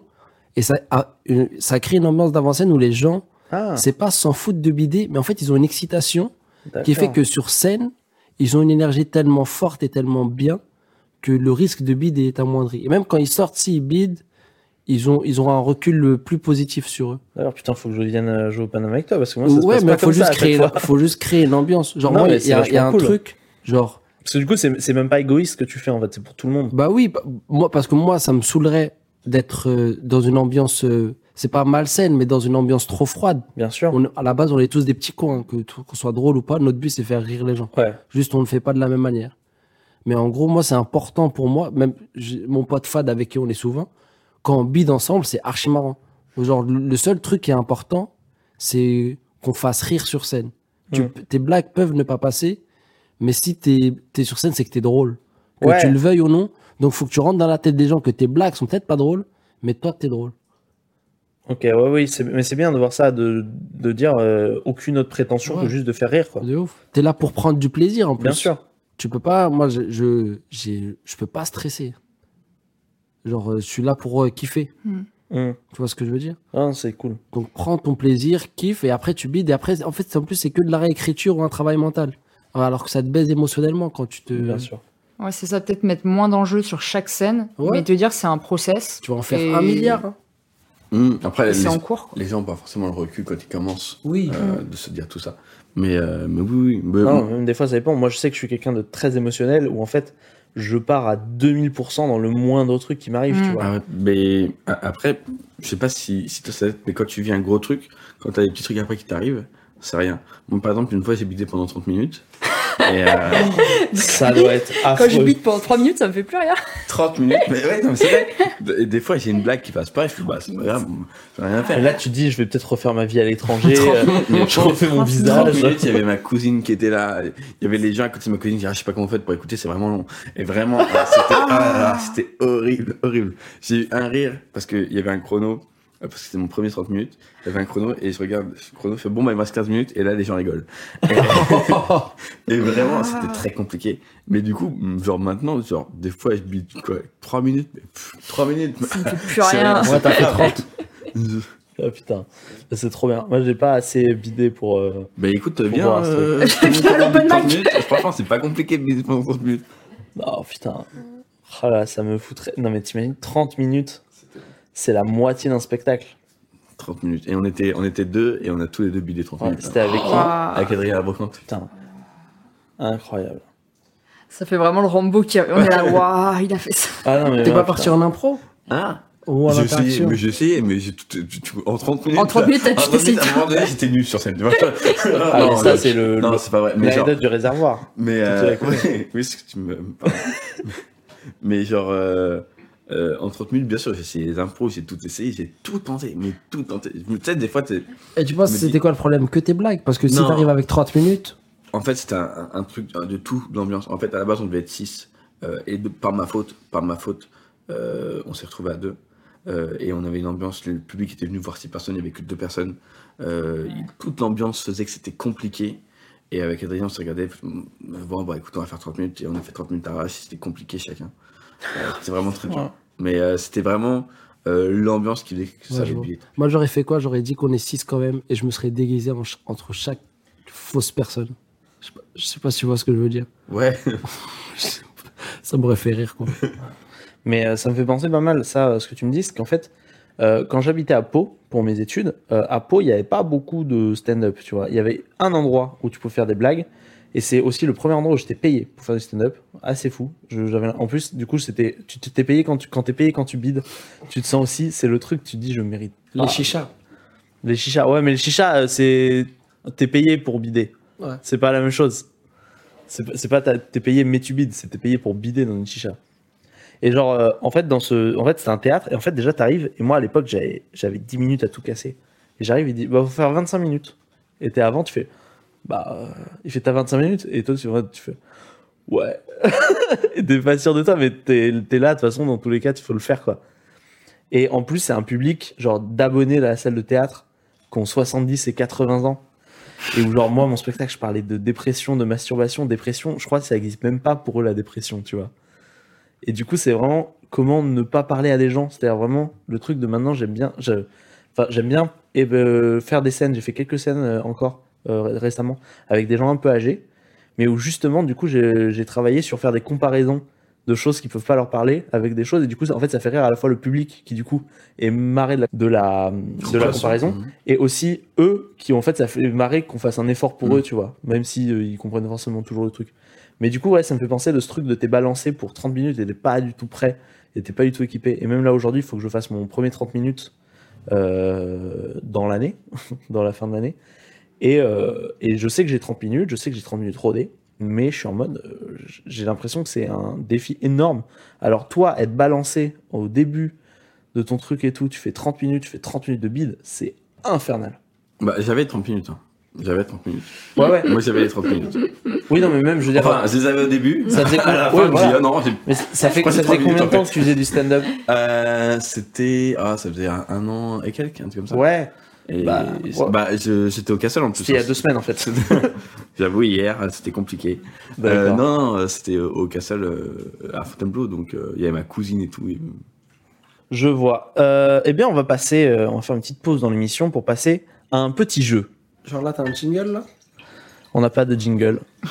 On, long. en fera peut-être au Très prochain. long. déçu, très déçu. Je parle de ce podcast, il n'y Non, a pas de c'est- jingle. c'est- C'était un débat de comment on ferait pour les jingles. Yes, tu nous ferais un jingle Ouais, vas-y, fais un petit jingle. Très bien. Et bien dans tous les épisodes, ce sera le jingle du jeu. non, en fait, euh, au début, je me suis dit, euh, pour l'émission, pour en même temps, je vais composer des jingles, je vais composer des génériques. Et puis, euh, je me suis rappelé, je n'avais aucun talent euh, de composition. Et du coup, je me suis retrouvé à faire Do, Ré, Fa, Sol. Aucun intérêt. Vraiment. Et vraiment, et j'étais persuadé, tu sais, je me suis levé à 8h hier, j'étais persuadé que j'allais faire Mozart, l'opéra rock. Je me suis retrouvé avec rien du tout au bout de deux heures. C'était vraiment le truc où tu dis, on peut pas tout faire euh, à l'impro, tu vois. C'est pas comme le stand-up où tu peux débarquer et apprendre sur le tas. Je pense que la musique, ça se passe pas comme ça. Si je peux t'aider, tu vas sur YouTube, t'écris musique libre de droit. Ce que j'ai fait. Et t'as un panel de trucs, c'est trop bien. Très bien. Et du coup, le jeu, voilà. Oui. Alors, le jeu auquel on va jouer euh, ce soir s'appelle euh, le film très très mal décrit. En fait, c'est très simple. Je vais vous décrire euh, l'histoire d'un film, mais le plus mal possible, et vous allez devoir deviner quel film c'est. Ok. Est-ce que vous voyez un peu Est-ce que vous êtes un peu cinoche Vous regardez des films ou pas vous? Moi, je me dis, t'as choisi ce jeu-là parce que tu sais pas décrire bien les films. Euh, Franchement, si. Ah ouais? Mais Ok, ça- donne- Oui, ça sentait l'histoire vraie de. un- un film genre, je bien. comprends rien à chaque fois que tu, Pour tu savoir. pitches un film. Décris bien un film qui est pas dans la liste, tu vois. Décris bien un film juste pour voir. Très bien. Bah, en fait, c'est l'histoire euh, de Is No Good, tu vois. Non, Il est il se fout de la gueule du décrit monde. très mal les films. D'où je me fous de la gueule du monde. Est-ce que vous êtes prêts pour le premier film? Vas-y. Voilà, Vous pouvez me couper, vous pouvez attendre que je finisse, comme vous voyez. On lève la main pour savoir qui, genre, le premier qui lève la main, que tu penses avoir trouvé. Franchement, tu peux dire à haute euh, le nom du film que tu trouves et voilà, tu peux couper, hein, n'hésite pas. Vous êtes prêts? Allez. Alors c'est un gars, euh, il part en vacances, mais genre il a que des galères, genre des galères de caisse et tout, c'est méga relou. Et finalement, il va il va devenir pote avec un autre gars, genre c'est une sorte de gros beauf, genre il est tout le temps à la bourse, hyper relou, faut l'attendre et tout. Euh, ils vont vite euh, faire des aventures, aller à la plage, des trucs un peu chiants. Et après à un moment, il y a une meuf, genre euh, elle est pas bien, je crois, elle est enceinte, un truc comme ça, et genre elle accouche, tu vois. Et genre euh, le gars il dit ah peut-être les pauvres c'est des gens bien.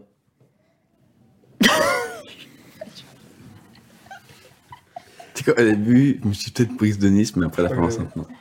Ah, il a trouvé lui. Je crois que je. Ouais vas-y. C'est camping. Yes, c'est camping. Ah, d'accord. Ah oui, je. C'était peut-être pas le plus facile pour commencer, Ah ouais. en vrai. Peut-être que les- du coup, peut-être les gens pauvres, c'est les gens bien? Ouais, parce qu'en gros, c'est un gars un peu riche et genre il voulait Ah aller oui, en ouais, vacances bah, et il est en vacances c'était- en camping. Ok, d'accord. Et- il y a euh, un accouchement dans le camping? Ouais, Ok. j'ai vu le film exprès pour ça parce que ok. j'avais jamais vu avant. Tu l'as vu exprès pour le jeu? C'est Wow. Bravo. C'est le seul que j'ai vu exprès pour le jeu. Ensuite, euh, bah, c'est une meuf en fait, euh, tu vois, elle bosse dans le cinéma, mais genre euh, elle a que des grosses galères, faut qu'elle s'occupe d'un gars, euh, il est tout le temps content, du coup c'est trop relou, et ils sont obligés d'appeler la police, mais ils servent un peu à rien, et il y a des gars, il leur arrive tout le temps des galères, c'est relou, genre ils sont au téléphone, que des galères, et au final genre ils font un piège à souris, ils ont un peu moins de galères, mais après il y a un gars, il fait genre, mais en fait peut-être pas, mais il fait quand même un peu genre, mais on sait pas trop, Il fait, il fait genre de quoi? Il fait genre. Il fait ça. Il fait genre, il dit des trucs, mais peut-être il les dit pas, mais en fait, peut-être il les dit, mais il The les dit Truman pas. Show Non. Enfin, j'ai pensé. J'ai une idée, mais. Euh, Toi, tu l'as pas? Non, mais c'est trop. Euh, Vas-y. Joel Suspect? Joel Suspect? Non, non, non, pas du tout. Ah, Euh, La cité de la peur? c'est ça, la cité de la Je peur. l'ai pas vu. T'as pas vu la cité de J'ai la pas vu peur? la Cité de la peur. Ouais, tu es C'était désinvité très du mal décrit, podcast. c'est vrai. Bah oui, c'est. C'est vrai, je valide. Alors, quoi? Le piège à souris, je viens de capter. Ouais. Euh, genre, et le, le gars il fait genre, mais en fait, peut-être pas, c'est tu bluffes Maroni. Non, il bluffe pas, voilà. Tu as vu Elias euh, Non, non, du tout. Ouais. Ah putain, je pensais que ça aurait été. En fait, je voulais commencer avec celui-là. En fait, je me suis dit, c'est peut-être le film que tout le monde a vu à la salle. Mais en fait, non.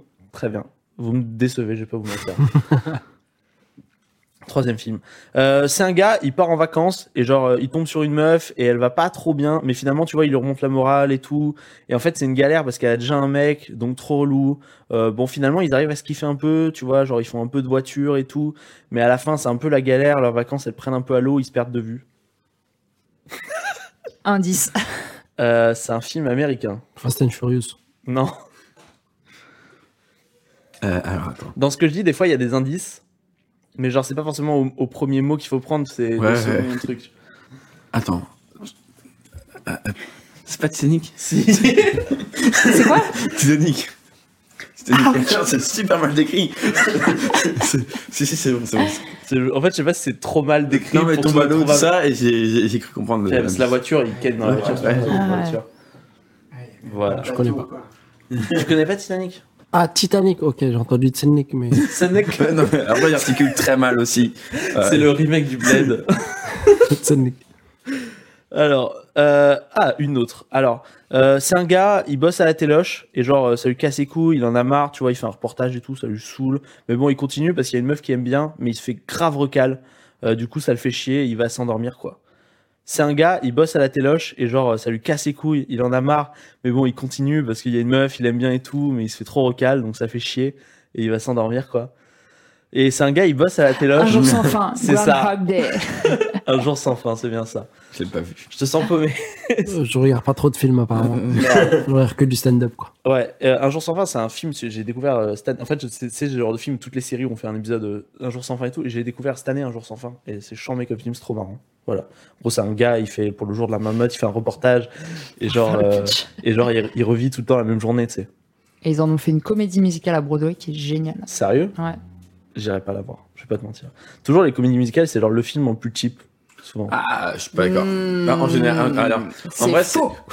faut pas se, se baser sur les comédies musicales de, déjà français. Déjà, euh, Ouais. c'est la merde, euh, les comédies musicales françaises. Tout ce que tu regarderas, comédies musicales françaises. C'est, en fait, ils font des comédies. En vrai, j'aime bien le bossu de Notre-Dame. euh, Je trouve la- les chansons sont cool. Bah, c'est, euh, bah, ça, en fait. Ça le truc. C'est, que- c'est Ahmed Parot qui disait ça. Parce qu'il a fait une école de comédie mu- musicale, lui. Et euh, il disait qu'en fait, en France, on fait des comédies musicales pour vendre des albums. C'est pour ça qu'on fait des comédies musicales. Alors que tu vas à Broadway, C'est incroyable.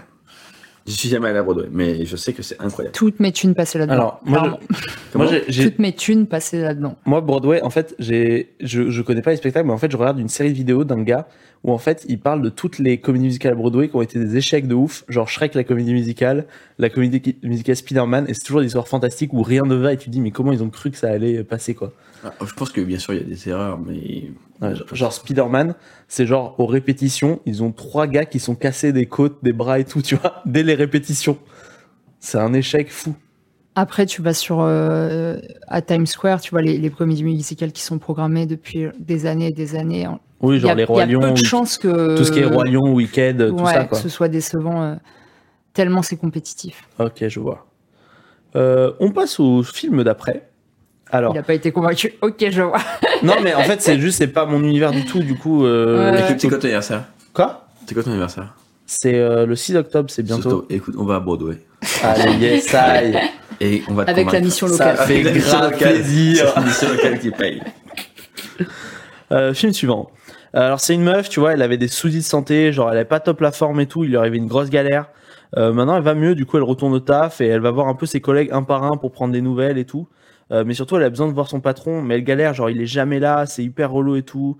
Euh, au final, elle le retrouve et elle arrive à se barrer, quoi. Yes.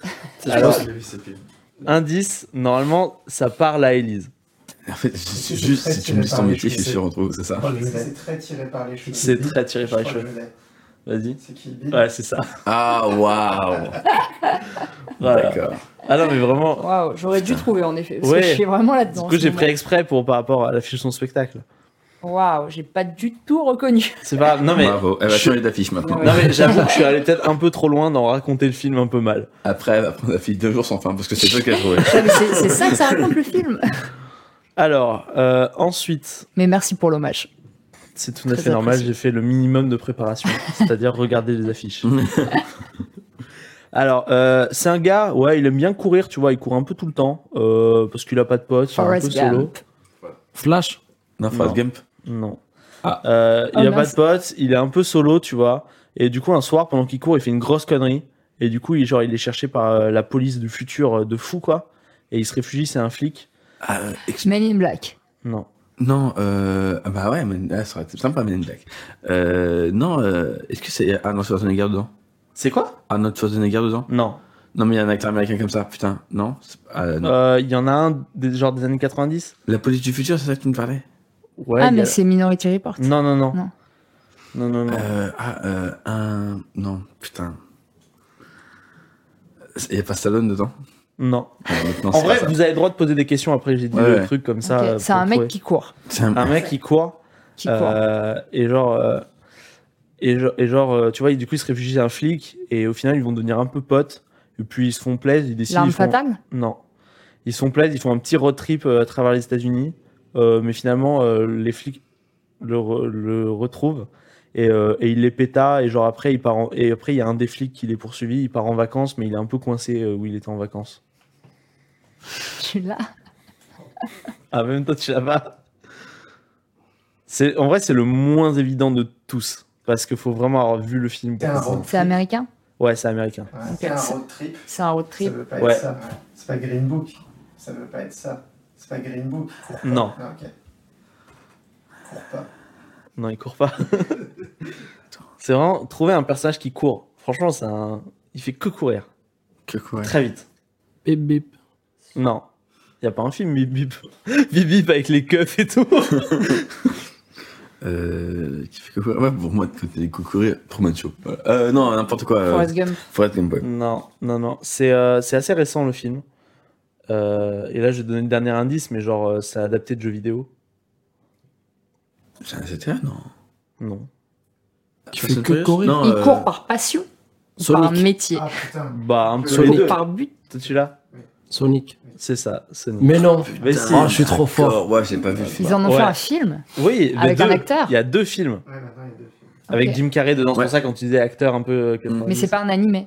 Non, c'est- enfin c'est. En gros, tu sais, c'est un modèle 3D quoi, Ouais, euh, ouais. le gars. C'est pas un gars qui a un déguisement de Sonic, Ouais, ça serait vraiment trop cheap. Ça, ça aurait été les- le film dans les années 90, quoi. Ensuite, euh, alors, c'est un gars, euh, il parle trop bien. Genre, il a grave la classe, euh, il se bastonne trop bien, mais il est chum de fou. Et du coup, euh, il est un peu mis de côté, tu vois, par les gens. Rocky Et Balboa. Cyrano C'est ça, Cyrano de Bergerac. Mince. Putain, je suis content. Du Ça coup. marchait bien, Rocky, hein, un gars grave chum qui se bat. Voilà, je- très sur Stallone là aujourd'hui. C'est ça. Euh, du coup, film suivant. Alors, euh, c'est un gars, tu vois, euh, il a une bande de potes, et puis un jour, il y a un nouveau, qui, un nouveau gars qui débarque, et genre, il devient direct méga populaire, donc il a trop le seum, et il va se mettre euh, en but de le buter. Euh, parce que c'est un fils de pute, en vrai, le, le héros qu'on suit, quoi. Et du coup, il n'y arrive pas, et ils se retrouvent tous les deux coincés ensemble, hyper loin de chez eux, et ils se mettent à essayer de rentrer chez eux, ils apprennent à aimer, à jouer ensemble, et euh, finalement, ils sont meilleurs potes quand ils arrivent et ils rentrent. Yes, il a arrêté de jouer. Moi, moi, j'ai eu Sonic, c'est bon. Tu peux prendre ta retraite, c'est très. Merci beaucoup. Voilà. C'était un plaisir. Non, du coup, euh, film américain. Euh, je peux vous donner la date de sortie refaire 94 le si ça peut vous aider. Tu peux refaire le pitch. Ouais. ouais, ouais. Ou alors Vincent refait le pitch. C'est le téléphone arabe. Si je le fais mal, il devrait Et faire. Et à la fin, tout le monde a trouvé. pitch Waouh. Euh, je refais le pitch du coup. Allez. Alors, c'est un. Ah non, j'en lis un autre, pardon. C'est un gars, il a une bande de potes, tu vois. Et puis un jour, il y a un nouveau gars qui débarque, il devient direct méga populaire. Genre, le gars est trop saoulé que l'autre soit populaire. Du coup, il se dit, je vais le buter. Parce que c'est vraiment un fils de pute. Vraiment, c'est un chien. C'est-à-dire que le gars, il est jaloux, mais il a le seum. Et euh, il arrive, euh, il arrive pas à le tuer. Du coup, il essaye, il échoue. Et ils se retrouvent tous les deux coincés. Et tu vois, euh, au final, euh, au final, ils vont faire un- tout un voyage pour rentrer euh, ensemble. Ils vont apprendre à s'apprécier. Ils vont jouer un peu ensemble. Et genre, euh, et genre, tu vois, ils jouent et jouer. Euh, et genre, pardon, désolé, c'est nerveux. Euh, et genre, et genre, du coup, ils rentrent chez eux. Tu vois, à la fin, ils rentrent en fusée carrément. euh, c'est trop la fête. Et puis à la fin, ils Ah, sont vraiment meilleurs potes. Toy Story. Ouais, Voilà. La dernière, j'ai vraiment bourré d'indices. Jouer, exprès. jouer, Jouer. jouer. Oh, le pire gars. Et on arrive déjà au dernier film, malheureusement, de ce jeu qui ne marche pas tant que ça, je vais pas vous mentir. En, en- pas- en vrai, en vrai, moi je m'amuse bien. C'est vrai J'aime bien, j'aime bien. Ok. Mais, euh, c'est compliqué. Mais Ouais, Ouais, c'est vrai. pareil. En fait, j'ai- mis trop le niveau, en fait, j'aurais dû peut-être euh, plus. ouais, tu Mieux surestimé peut-être. Ouais, franchement, j'avais une trop haute opinion de vous. C'est la pire phrase à dire à quelqu'un. Bah, non, mais dans ce pitch, par exemple, je me disais, un film où il y a une bande de potes, l'autre il est populaire, ils veulent le buter parce qu'il est populaire. C'est quoi ce scénar? Enfin, Ouais. Bah, c'est le mais- scénar de. En fait, basiquement, c'est ça le scénar de Toy Story, quoi. oui, mais le fait que ce soit un animé, ça passe mieux. Le oui, fait que ce soit des jouets. ouais, ouais. Mais je veux dire, si je dis c'est des jouets, direct, il n'y a pas Ah, 15 oui, oui, non, bien a sûr. Il veut le buter, donc il veut Quoi? pas le. Ah, il veut carrément le buter dans le film. Il veut juste le virer, non? Ouais, mais c'est quand même pas. Il, il essaie de faire tomber Oui. des trucs sur sa gueule Ouais, et mais tout. comme euh. c'est des jouets, ça reste euh, mini. Ouais, mais si Sinon, tu, c'est- si tu vois, ça réfléchis en réservoir dogs et les- des trucs euh, vraiment violents. euh. Un peu, un peu. Euh, du coup, vous êtes prêts pour le dernier Allez, Voilà. Euh, bah, c'est un gars, il est tranquille chez lui à la campagne, dans sa ferme. Et un jour, il apprend qu'il y a sa sœur qui a une galère, genre elle est coincée au commissariat et tout, faut qu'il aille la chercher. Du coup, il y va avec euh, genre un vieux, je crois, c'est son éducateur, je sais pas. Et du coup, il fonce au commissariat dans la voiture d'un pote. Genre, le pote, il est trop cool, genre, il a un gros chien et tout. Mais genre, les policiers, ils veulent pas du tout que sa sœur, elle sorte. Donc, euh, il la fonce échapper. Et euh, finalement, il décide de faire exploser le commissariat parce que ACAB, quoi. Parce que quoi? C'est quoi le dernier mot? Parce que ACAB. Ah. ACAB, vous- tu, tout le monde a ACAB ou pas? Ouais, moi j'ai. Non Moi Ok. je suis gauche, je l'ai. je- Vas-y. le discours de gauche. Euh, c'est euh, All Cup, All, All Bastard, c'est ça? C'est ça, Toutes les flexions de bâtard, en gros, c'est ça c'est ça. Du coup, vous pouvez poser des questions sur si vous voulez. Elias, lui, il attend la suite. moi, moi, non, c'est pas ça, moi je réfléchis en fait suis euh, vraiment quel nul en film film. Quoi Il y a quelqu'un Moi, quand je regarde un film, après, j'oublie. Ah putain, ça va être chiant, non Bah non, c'est bien, il peut en regarder plusieurs fois le même. Ça fait 15 ans, le gars, il regarde Titanic. je c'est à la fin du film que je me dis, ah, je l'ai déjà vu. Ah putain, ça m'arrive aussi des fois. Mais euh, là, là, j'essaie de réfléchir en fait. Je me suis moi, ce que- dans ce que tu, quand tu décris, je m'accroche à un truc et j'essaie de me rappeler un truc. Par exemple, là, sœur. sa sœur en prison. Sa sœur en prison, je me suis dit, dans quel film il y a sa sœur en prison? Et je. Prison Break. Non. c'est- Dans le film, il sait pas que c'est sa sœur. Ah putain. Ah non. Ah non. T'as trouvé Star Wars. C'est ça, Star Wars. Ah. Bravo. Mais non. Yes, qui trouve Bah si. J'ai essayé de vous laisser le temps de trouver. Vous avez... Tu l'avais vraiment bien. Yes, C'est le régisseur qui m'a donné. Sa sœur. Oui, oui, parce qu'effectivement, tu vois, la ferme, il y en a sa ferme au début, sa sœur Ah ouais. qui a une galère, le commissariat, à la fin ils se font exploser, il y a le gros chien, c'est Chewbacca, voilà. Ok, d'accord. Waouh. Ça, en fait, je me suis inspiré d'un un pitch où en gros j'avais fait, j'ai écrit une sorte de faux trailer de Star Wars, mais euh, en film français. Où genre tu vois c'est vraiment un gars des cités, genre il est avec son pote Mhm. Chewbacca, c'est un gars qui a un scooter, enfin ou Han Solo c'est un gars qui a un scoot euh, avec un chien, et tu vois faire un truc un peu comme ça. C'est très drôle, mais c'est dur. C'est dur, ouais. Ouais, ouais, non, mais du coup, c'est un peu ré- réinitier cette idée. Bon, ben voilà, c'était ce jeu. Est-ce que vous, qu'en avez-vous pensé, franchement, pour ce jeu euh, Bon, en vrai, moi, moi j'ai ça bien, va bien rigolé, j'ai Ok. bien réfléchi. tant. Mais euh, un peu dur. Ouais, Ouais. trop dur, trop de niveau. Ça va. Hein. Moi, j'ai deux points, c'est ça? Ouais, franchement, bah, franchement, t'es celui qui a deviné le plus de trucs. Eh, vraiment, au début, si on compte pas le régisseur, le régisseur a tout trouvé. je crois. Ouais, c'est vrai, c'est vrai, c'est ça. Et du coup, maintenant, pour un peu euh, finir euh, cette émission, j'ai des questions que je me suis posées à chacun d'entre vous. Donc, euh, pour commencer, Vincent, euh, avec un autre humoriste, du coup, dont on a parlé, Adrien Labrocante, tu développes beaucoup le stand-up dans ta région, dans le 77. Euh, comment ça a commencé tout ça, euh, dis donc? Ouais. Euh... Dis donc. Mais dis donc. donc. J'ai 80 ans, je vous rappelle. le- le- alors, le- désolé de te surprendre, mais le cinéma du coup est un département. Mais euh, Pas une région, pardon. je sais pas, c'est pas grave. Euh, on on t'en veut pas. Non, euh, en fait, le, le truc, c'est que bah, quand j'ai commencé, et Adrien, c'était le même truc, euh, moi, je partais de chez moi, Voux, c'est un petit village. Je faisais 15 minutes de voiture pour aller à la gare, près de chez moi, Montreux. Montreux, j'arrive à la gare de Lyon au bout de une heure. Après, à partir du moment où j'étais à la gare de Lyon, j'y arrivais sur un comedy club. Donc, je faisais deux heures de trajet pour aller à un comedy club et jouer 5 minutes de blague. pour 3 minutes. Et je payais 5 euros. Et donc, je payais 5 euros Ah. pour jouer 3 minutes. Euh, et et j'étais là, et on s'est dit avec Adrien, en fait, ça casse les couilles. Ouais. Ça se casse les couilles d'aller aussi loin pour faire du stand-up. Et on s'est dit, il faut qu'on fasse du stand-up près de chez nous. Et du coup, on a développé euh, Stand-up 77, les plateaux stand-up euh, en Seine-et-Marne. Euh, le but, c'est vraiment que, d'une, le public puisse voir du stand-up sans être obligé d'aller jusqu'à Paris. Et euh, pour nous, pouvoir jouer et développer euh, des personnes euh, qui font du stand-up en Seine-et-Marne. Ok. C'est quoi un peu vos objectifs à long terme? Jusqu'où vous voulez aller faire le truc en fait? Hum, moi, j'aimerais bien que dans 10-15 ans, peut-être avoir un comedy club à Melun. Ouais. Euh, avoir un 10-15 ans? Ouais. T'as le temps du coup. de- Ouais, mais j'ai le temps, mais ça, il faut une communauté et tout déjà. Ouais. Euh, et, euh, et après, moi, je mets souvent les trucs très, très longtemps. Par exemple, moi, mon spectacle, je veux pas avoir au moins 6 ans, tu vois. Ah ouais, d'accord. Ouais, ouais. Euh, mais du coup, euh, je me dis, un comedy club, ce serait, ouf. Et vraiment, le but, c'est euh, là, on a une page Sébastien de 77, Mm. où du coup, on, ça référence tous les événements stand-up dans le 77. Pour euh, te dire, on a commencé il y a deux ans. Il y a deux ans, il y avait que Fontainebleau. Ouais. Maintenant, Le du coup, il y a- Castle Comedy Club. le Castle. Comedy Club. Il y avait, après, il y a eu Melun, euh, il y a eu Moret-sur-Loing, ça fait trois. Euh, on a Champs-sur-Marne, on a Chelles, on a Nemours. Euh, je crois que c'est déjà pas mal. Bientôt Torcy, un truc comme ça. Euh, mais on a, ouais, on a cette Comedy Club euh, et on essaie vraiment de le développer au maximum pour que, en plus, les gens là-bas, euh, même pour en vivre, ils donnent plus. Ouais. C'est clair que Fontainebleau, pour avoir fait le Castle, des fois tu joues devant, euh, devant 8, 10 personnes et tu repars quand même avec 20 balles de chapeau. Mmh, de ouf. À Paris, ça n'existe pas, À Paris, non, bien sûr. rien.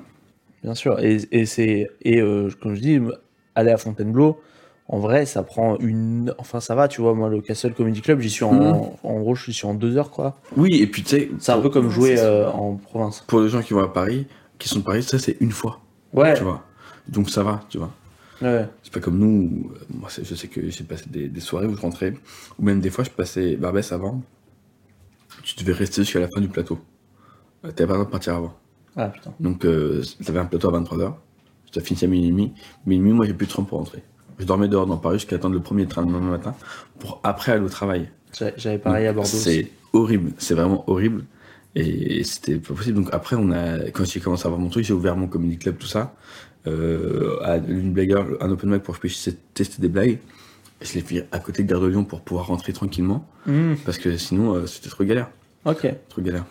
Vous, vous venez de, vous venez tous de Paris ou vous venez d'ailleurs, euh, sinon? Moi du 93, 93. du coup à l'est de Paris. Ok, d'accord. Et t'as jamais, y a, t'as jamais eu envie de développer un peu d'où tu viens ou pas euh, sur euh, en scène ou pas? Euh, si, si, moi j'ai grandi à Bagnolet, j'ai fait j'ai ouvert un plateau là-bas. qui D'accord. s'appelle Le Belle Maison Comédie, qui a duré toute l'année dernière. Et là, je l'ai pas repris à la rentrée parce qu'avec le spectacle, euh, c'est beaucoup de charge mentale et de trucs à préparer. Donc euh, ça reprendra peut-être un peu plus tard, mais euh, là, je me concentre sur le spectacle. Ok, c'est cool. Toi, du coup, tu tu es vraiment de Paris toujours toi, Ouais, fait moi, je suis de Paris, moi. Ok. Paris 13. Euh, Élise, du coup, euh, moi je me posais une question par rapport à ton spectacle et je t'ai vu jouer. Tu utilises beaucoup de ton doctorat du coup pour faire euh, toutes tes connaissances philosophie, pour faire ton spectacle, travailler autour. Est-ce que des fois tu te sens un peu limité ou pas? Est-ce que tu t'autorises à sortir de ton cadre, euh, de ta thématique ou pas? En fait, comment tu travailles ça? En fait, quand j'ai commencé le stand-up, les premières scènes qui marchaient bien, je parlais pas du tout de philo. Euh, je faisais des blagues sur euh, New York, sur le célibat. Un peu, je démarrais le stand-up, donc tu fais aussi un peu ce que que t'entends. Et au bout d'un an, je suis allée voir mes potes et j'ai fait putain, mais j'ai une super idée. Je vais faire des blagues sur la philo.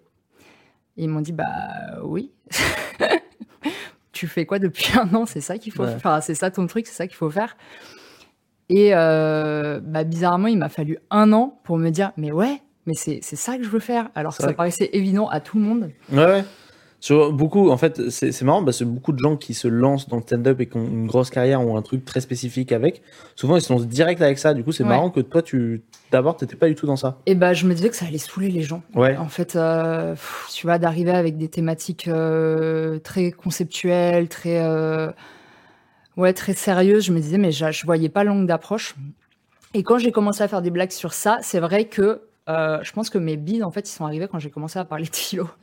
Et je sentais, dès que je disais que j'étais prof de philo, je sentais vraiment un gap Ouais. qui s'instaurait entre moi et le public. Immédiatement. Je l'ai testé au Barbès euh, et, et après, j'arrivais pas à les rattraper. Parce qu'en fait, c'est pas quelque chose auquel ils peuvent s'identifier. Ouais, où ils se disaient euh, Oh là là, ça va être compliqué, c'est relou, je sais pas, je comprends pas. euh, tu vois, il est 22h30, t'as une bière, tu fais Oh, un peu la flemme de me plonger dans, dans toute une nouvelle thématique. Et, euh, et après, ça a commencé à se débloquer quand j'ai trouvé des openers. Des openers euh, pour briser la glace tout de suite. C'est quoi des openers? Euh, tu sais, c'est ta première blague. Pour, Et en fait, je me disais, je voyais la terreur dans les gens quand je disais que j'étais prof de philo, tu vois, je voyais le gap.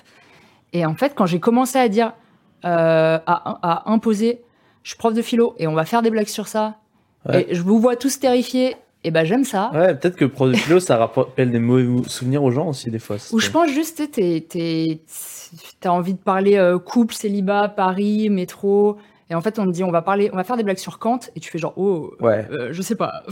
L'approche est difficile. ouais, ça refroidit un peu. Euh, mais je me suis, moi, je m'amuse tellement plus, et maintenant j'ai j'ai mon spectacle dessus. Ouais. euh, je suis trop contente. Et ton spectacle est tous sur euh, la philo ou Ouais, c'est ça, euh, c'est l'histoire, Tu euh, t'autorises justement à parler d'autres choses des fois ou pas? Hmm, Non, pas du tout, c'est vraiment que la philo. En fait, l'histoire du spectacle, c'est une fille qui a fini son doctorat de philo et qui revient se venger des philosophes qui l'ont fait chier durant sa thèse. Hmm. D'où ça, c'est la le- fiche Kill Bill. D'où la fiche de Kill Bill. Et après, en fait, j'ai une démarche qui est presque anti-stand-up parce qu'avec ma metteuse en scène, il y avait des passages que j'avais rodés en comédie club et je savais que c'était des passages qui marchaient. Sauf que dans le spectacle, ça faisait bizarre. Tu vois, ça faisait vraiment collage, euh, collage de blagues et j'ai même dû enlever des blagues qui marchaient pour euh, favoriser la, la continuité du spectacle. Et je me- comment ton spectacle? Euh, ma philosophie. Et Comme je me dis que Benz. c'était comme Amel Benz. On espère qu'elle sera là. Mais euh, et je me dis toutes les blagues qui marchaient, qui ont qui ont été virées du spectacle, c'est toujours des choses que je peux filmer, mettre euh, mettre sur Insta pour euh, Pour la pour promo. faire la promotion du spectacle sans euh, sans dévoiler du contenu. Ok, c'est cool. Hmm. Et vous, est-ce que des fois vous avez envie de travailler spécifiquement autour d'une d'une thématique euh, Hmm. ou, ou vous vous autorisez à aller où vous voulez ou des fois vous avez envie de vous restreindre sur quelque chose? Vincent le plug. Ouais. non, ouais, moi, que sur le plug. Un spectacle sur le plug, principalement sur ça. Euh, non, euh, moi, en fait, j'ai eu une idée il y a pas longtemps. Et euh, bah, peut-être pas pour mon premier spectacle, mais en fait, c'est que j'ai un problème, c'est que. Alors, désolé, je vais reparler de droite-gauche, désolé. Mais moi, j'ai grandi dans une famille de droite et, et je suis de gauche. Et en fait, ce que tu veux, j'ai plein d'arguments de gauche, mais des fois, j'ai plein d'arguments de droite aussi dans ma tête. Mhm. Et en fait, j'ai trop envie de faire un truc en mode 30 minutes, je fais des blagues de trucs de gauche et tout. Et pendant 30 minutes après, je les détruis tout ce que j'ai dit un à un. Tu vois, j'ai trop envie de faire ça parce que c'est tout le temps comme ça dans ma tête constamment. Et, et j'ai le, le truc avec ma copine souvent. Euh, qui est de gauche, elle me dit un truc et je lui dis ouais, mais. Et je lui donne un contre-argument alors que je suis d'accord avec elle. Mais je lui donne un contre-argument et tout parce que euh, j'ai envie de, de, de savoir jusqu'où elle va aller, tu vois. Et juste, ouais, j'ai ce truc-là. J'aimerais beaucoup faire un spectacle là-dessus. Tu sais comment appeler ton spectacle? Pas du tout. Moi, je sais. Comment? Ambidextre. Ambidextre Hmm, Je pourrais.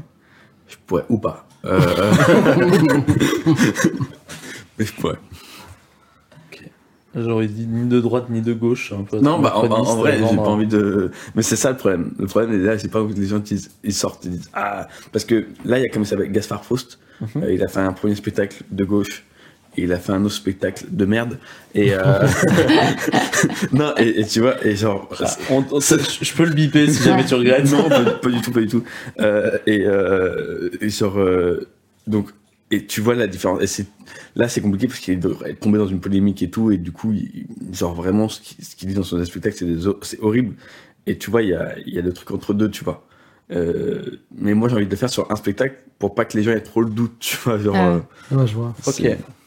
Ben, euh, toi, les spectacles, t'as envie de faire des fois des thématiques ou des choses comme ça ou pas? En fait, moi, euh, je parle de moi Mhm. Et j'essaie de générer. euh, Genre, j'ai des messages à la fin de chacun de mes sketchs et plus j'allonge mes sketchs, plus le message est, général. Mais c'est euh, c'est pas mal souvent les premiers spectacles. En fait, je vois pour en écrire un et pour en voir pas mal de premiers spectacles. C'est euh, souvent le premier spectacle ce que j'appelle un autoportrait quoi. Ouais, bah oui. En fait, c'est tu regardes, en fait, tu, tu parles de toi et tu regardes ce qu'il y a autour et ça génère des choses. Et souvent, les, souvent beaucoup d'humoristes, c'est ce qui se dit, c'est qu'en fait, le deuxième spectacle est souvent le plus intéressant parce que c'est le moment où tu as compris tes bases, tes trucs et tu passes sur autre chose en fait Mhm. que de toi. Et du coup, ça c'est toujours. euh, Et du coup, des fois, j'ai envie d'être direct au deuxième spectacle. Et déjà dans les premiers. Euh, ouais, ben moi, en parlant de. Ouais. J'allais te poser la question sur toi, ton spectacle. euh, Alors, j'avais pas parlé de moi, j'avais parlé d'autres Ah. choses, mais non, mais moi, mon spectacle, euh, bah, comme je disais, c'est fait, c'est un autoportrait. Et, euh, et en fait, j'essaye d'avoir des thématiques, genre de, en fait, d'avoir des grandes thématiques de ma vie, de par exemple parler de dépression, mais par exemple, dépression, c'est un sujet qui est très sensible. Mhm. Euh, moi, je sais que, en fait, j'avais un pote qui est aussi dépressif que moi, et j'ai parlé, j'ai- j'ai- j'écris en ce moment des blagues sur le suicide et tout comme ça, où j'essaie de faire de la comédie avec, et je sais que ça peut trigger des gens, tu vois, je sais que lui, ça l'amuse pas bien, il a fait une crise d'angoisse, et il a dû sortir de la salle. Devant ton sketch? Quoi Ouais. Et du coup, c'est mon défi, c'est de comment faire un, un truc sur la dépression qui peut faire rire tout le monde, mais aussi les dépressifs. Tu vois, qui risquent pas de leur créer des problèmes ou tu vois d'un truc. Et du coup, c'est ce sur quoi je travaille en ce moment, sur lequel j'écris le plus, euh, ce que j'essaie de faire. voilà. Mais, euh, mais voilà, en fait, c'est la base de en fait, parler de la dépression et de tout ce qui affecte. En fait, c'est mais vachement autoportrait. En fait, je pense que justement, dans ce que j'écris en ce moment, il faut que je me calme sur certains trucs de je vais trop loin sur ce dont je parle. Mais euh, j'essaie de cadrer le truc. Et euh, sinon, non, moi, les, les spectacles à thème, je suis toujours euh, des fois impressionné. J'adore. euh, par exemple, j'ai beaucoup aimé ce que faisait Haroun quand il avait fait pour la présidentielle, des petits spectacles euh, spécifiques. Et pour parler de quelqu'un qu'on connaît, moi, je suis très impatient de voir ce que fait justement Adrien Labrocante, qui va sortir son, un spectacle sur les orques qui s'appelle Une heure d'informations Ah très peu intéressantes sur Avec les orques. Orc et euh, Elisa, et Elisa Elisa Palais, Voilà, je l'ai jamais vu du coup, mais. hum, qui, qui est très impressionnante aussi. D'accord. Et, et, ça, et ça, je trouve que faire des trucs débiles, mais aller à fond dans la débilité, c'est ce dont je suis le plus admiratif et il me tarde vraiment beaucoup de voir ça. Quoi. Mais de toute façon, j'espère euh, qu'il viendra euh, dans le podcast Avec euh, un jour. Moi, j'aimerais beaucoup le, le faire venir. Voilà.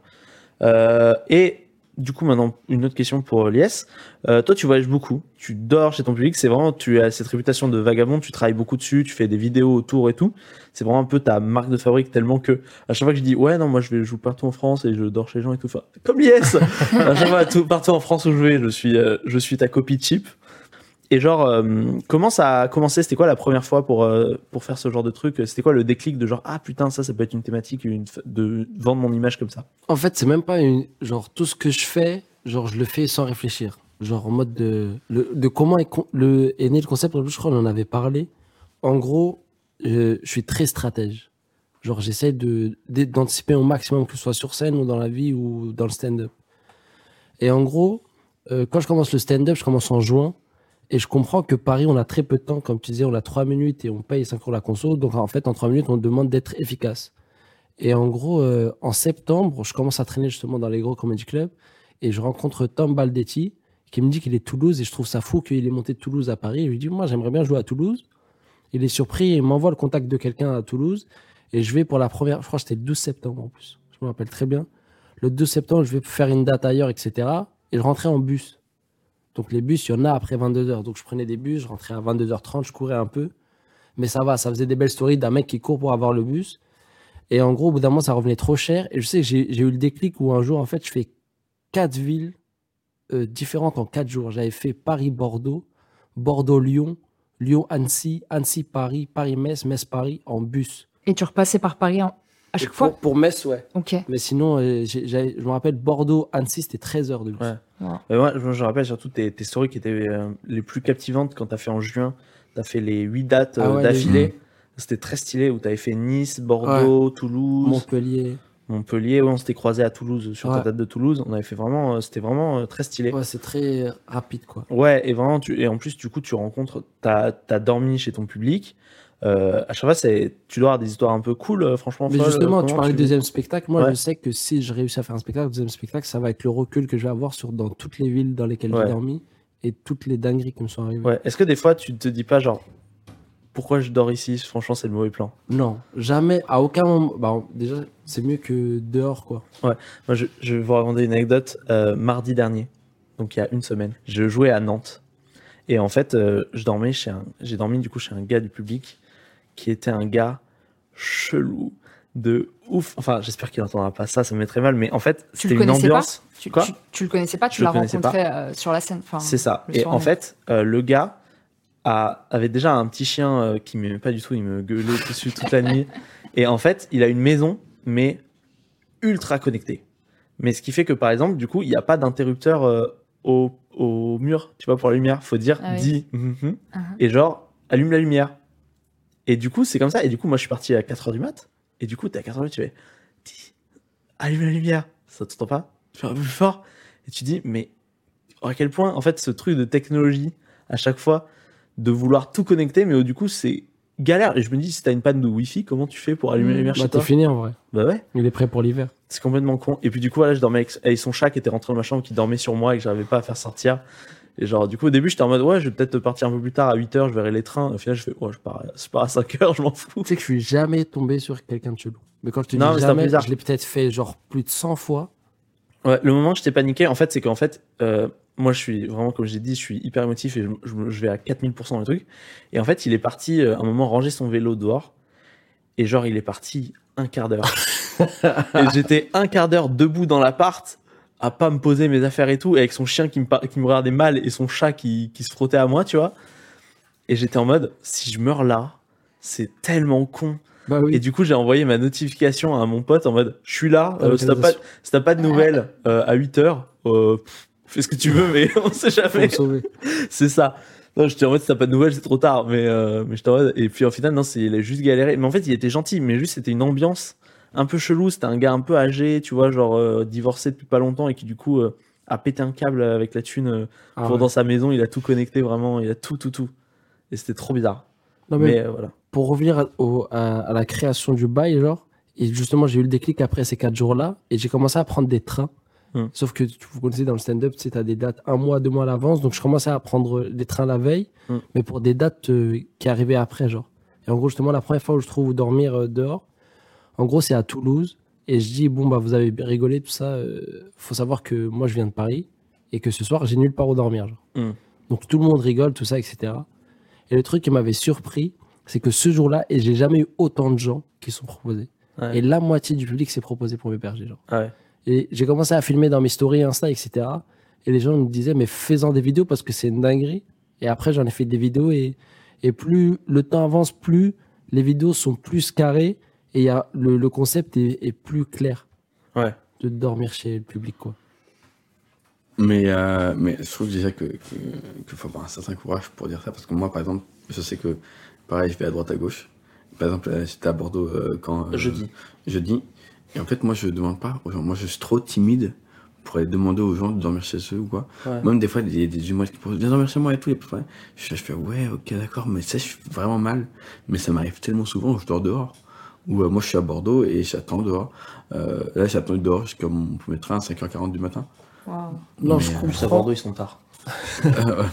Je comprends, mais en fait, moi, dans ma tête, moi, dans la rue, je peux parler à n'importe qui. Genre, Mm. genre, dans ma tête, le, le truc qui m'a aussi, il m'a révélé plein de choses sur les gens du public, ce concept. Il m'a ouvert les yeux sur énormément de choses. Mais t'as pas à avoir peur de, ou la crainte, ou d'être timide, ou d'être réservé sur des gens qui sont juste des humains. Genre, toi, tu vas, de- chaque nuit, t'apportes aux gens et les gens t'apportent. Parce qu'ils, ils- ils- certes, ils accueillent un inconnu, mais toi aussi, tu vas chez des inconnus. Ouais. Donc, tu observes plein de cultures différentes, plein de manières de vivre différentes. Il y, a- il y a des situations, je me suis retrouvé face à un couple et j'étais là à régler leurs embrouilles, genre. Et je me disais, mais dans quelle vie tu te retrouves à régler Ouais. l'histoire d'un couple Bien que sûr. tu connais pas? Mm. Tu Moi, vis des trucs de ouf. C'est très marrant. Mm. À vivre, moi, moi, dans ma tête, je me- c'est vraiment très, très marrant. Ouais. Moi, j'essaie toujours d'apporter des... quelque chose aux gens. Toi, tu fais des blagues. Souvent, tu dis tu fais des blagues. Les s'assoient gens. dans leur canapé et je leur fais des blagues. Ça, c'est ça, c'est trop bien. Et c'est encore plus marrant quand eux tentent, parce que ça les chauffe un peu. Mm. Et justement, ils tentent de, de Ah. faire ce que tu fais. Genre. Ça va être incroyable. C'est archi marrant. Et, euh, mais moi, j'essaie toujours d'apporter quelque chose. Et moi, vu que mon talent, entre guillemets, c'est de faire à bouffer, en fait, je fais souvent bouffer aux gens. Je- quand ils rentrent, je leur dis, je vous fais une omelette, je vous fais des pâtes, euh, je fais ce qu'il y a dans le frigo et je leur fais à manger. La façon, j'essaie toujours de, de leur apporter quelque chose. Ouais, c'est important. Mais alors, si t'es timide, f- faut pas y aller dans le sens où les gens vont être réservés comme toi, t'es réservé. Mm. Moi, les gens, je suis très à l'aise. Limite, je suis tellement habitué de rentrer chez des gens que je connais pas que j'entends tout le temps le même truc. Oui, fais pas attention, c'est pas rangé. Et j'entends cette phrase Mhm. à chaque fois que je vais dormir chez quelqu'un. Et je, je pense que tu je rentre avec couilles. une aisance respectueuse, mais une certaine aisance. Et eux, ils sont à l'aise après. genre. Mm. Ils se retrouvent dans des situations où le lendemain, je reçois toujours un message de je comprends pas comment j'ai réussi à être autant à l'aise avec quelqu'un que je connais pas. Et c'est juste dans faut les mettre dans le mood de c'est pour ça que je dis souvent je suis un bouffon. Tu vas dans des contrées lointaines et tu dors chez le peuple quoi. Bah, moi, tu vois, j'ai peur de recevoir le message, je fais, ouais, j'étais pas du tout à l'aise avec toi. Genre, je suis tellement moi pas à l'aise que tu Ouais. pas du tout à l'aise. T'as vraiment pas envie de gêner et tout. euh, Ouais, je- Ouais, de- de bah c'est ça que je refuse. Je refuse d'aller chez une fille quand je la sens mal à l'aise ou chez une famille. Mm. J'ai dormi chez une seule famille, mais parce que le fils est stand-upper. Mm. Mais il y a déjà des familles ou des pères de famille qui m'ont proposé. Mais à partir du moment où il y a des enfants où je peux déranger, j'y vais pas. Mm. J'ai- C'est souvent des étudiants ou des couples où là, je me dis c'est chill. Mais des, là où si moi je peux être mal à l'aise, j'y vais jamais. genre. Ok. Ok, Après, j'essaye. je vois. Du coup, toi, toi, Elise, tu joues un peu en dehors de Paris. euh, tu vas en, en province. En comme on dit. contrée lointaine. Vincent m'a amené à lointaine. Chartres. C'est où Chartres Pardon, je suis nul en géo. C'est trop loin. Et à une heure et demie dans le sud de Paris. Ah, ça va. Mais sinon, euh, non, j'ai pas trop eu l'occasion. J'espère que j'aurai l'occasion avec le spectacle. Ouais. Euh, Ouais, une tournée, ça, ça Ouais. cool. Après, faut avoir, euh, faut avoir du temps. Quoi. Moi, j'ai mes cours le matin. Donc, euh, déjà, les jouer le soir. Enfin, j'adore, mais, euh, mais je sens à la fin de la semaine euh, que mon propos est de plus en plus confus. matin, vois. de plus en Ouais, plus fatigué. franchement, avec, ouais, à un taf, euh, faire. Enfin, genre, moi, j'étais en train de voir, j'ai passé des, des, des interviews pour faire certains un taf, tu vois. Et genre, il me disait, genre, c'est quand vos dispo Et moi, j'étais en mode, bah, en vrai, non, mais c'est un truc à mi-temps. Moi, j'étais en mode, je suis chaud pour me faire. Euh, je fais tout lundi, mardi, mercredi, et tu vois, le reste de la semaine, et je peux bouger. Mm. Et en fait, euh, ils, comment, ils commençaient à me dire, ouais, non, peut-être euh, lundi matin, jeudi après, mais tout. C'est trop des galères quoi, pour faire un mi-temps. En fait, si, si un mi-temps, tu dois être dispo. euh, par exemple, par exemple, McDo, j'ai appris quand tu fais un mi-temps 12 heures chez eux, faut que tu sois dispo 60 heures dans la semaine Mm. pour Ah qu'ils t'appellent à n'importe Mm. quel moment pour faire un truc. Ouais. Ma meuf, elle est quick, euh, c'est un peu ça. C'est Genre, il y a des urgences. horrible. non, mais voilà. Ouais. Moi, je sais pas, je sais pas. Moi, je kiffe les scènes en dehors de Paris. C'est vraiment toujours euh, découverte des gens, c'est des publics nouveaux. Ouais. Parce que des fois, enfin Paris, en fait, j'ai l'impression qu'il y a deux. fa- C'est Paris, c'est vraiment le boulot. Il y a un truc de genre, C'est l'usine. c'est l'usine. Mm. Et c'est un peu la, la récréation où tu kiffes, tu tends des trucs, et c'est le public qui va pas forcément euh, être habitué à certains types d'humour et qui vont être vachement receveurs Mais en oui. fait. euh. Mais à Paris, ils viennent pour voir si t'es drôle. Ouais, c'est ça. C'est tout. En plus, ils ont tellement de. con- Oui, souvent il y a des gens à Paris, t'as l'impression, tu sais pas pourquoi ils sont venus ici, t'as l'impression qu'ils ont pas envie de C'est d'être pour là. ça que le truc de stratège que je t'ai dit, à Paris, on nous apprend à être efficace Mm. et ailleurs, on, on leur apprend à raconter des histoires. Ouais. Et je me suis dit, je vais mêler les deux. Comme ça, je vais pouvoir être efficace et raconter des C'est belles super. histoires. Ouais, non, mais toi, je trouve que en, en storytelling, t'es es super bon. Genre, toute l'histoire avec euh, ta mère euh, sur, euh, sur comment tu as sauvé la vie, moi, je trouve ça, ça marche super En bien. plus, quoi. je repasse le brevet de secourisme la semaine prochaine. C'est vrai? Ouais. Ah, putain, faut que je le fasse. hein. Et je viens de me rappeler d'une scène que j'ai fait en dehors de Paris qui était géniale. Ouais. Euh, euh, je suis partie en vacances à Berlin Oh et, euh, et j'ai contacté les stand-uppers euh, français de là-bas. Hum. Et il y a le Baguette Comedy Club et c'était génial. Ah, putain. C'était C'est- T'as fait en allemand ou en... Non, non, c'est le, le Baguette, c'est Ah des ouais. Français qui ont créé leur petit comédie club. Donc, tu as tous les expats, c'était blindé de monde. Euh, j'ai été accueillie comme la guest, guest star. Euh, c'était vraiment Ouais. génial, quoi. Élise qui nous arrive de Paris. euh, c'était, c'était vraiment trop, trop bien, quoi. J'ai- vécu la même chose. Si J'étais euh, en juin, j'étais à la Amsterdam, au Mhm. Dame Kiri Comedy Club, qui est tenu par Guillaume Boissy, qui est un Mhm. Bordelais que je connais. Du coup, tu, tu l'as vu toi. Moi, j'ai jeudi. rencontré du coup. Et, euh, et du coup, c'était vraiment ça, c'était incroyable. En fait, c'est des expats, du coup, en fait, ils avaient trop envie d'être dans un environnement français, Mm. que ça parle français. En fait, ils, ils se retrouvaient en France, tu vois, l'espace d'une soirée. Et du coup, c'était genre euh, 120 ou 150 personnes chargées, trop contents, bourrés d'énergie. Et genre, ils te... enfin, c'est vraiment parmi les meilleurs tous. retours que, Mm. que j'ai eu, quoi. C'est vraiment des super soirées. Et, euh, et voilà, et Amsterdam, chambé, si vous êtes euh, Amsterdamois. Je sais pas si c'est le mot. Non, et, euh, mais euh, vraiment, euh, Dame Kiri, c'est une fois par mois. Et puis voilà, euh, voilà c'est vraiment une super, super salle, Mm. ça par exemple. Mais, et eux partout. aussi, comme ils sont peu de stand-uppers français, eux, ils sont trop contents d'avoir quelqu'un. Aussi, ouais. D'avoir un invité, ouais. Non, mais surtout important. aussi, en fait, vu qu'ils sont pas. En fait, ils sont. Ils taffent pas mal parce que, en fait, vu que c'est un peu les mêmes qui tous les mois, en fait, ils essaient tous les mois de proposer quelque chose de nouveau.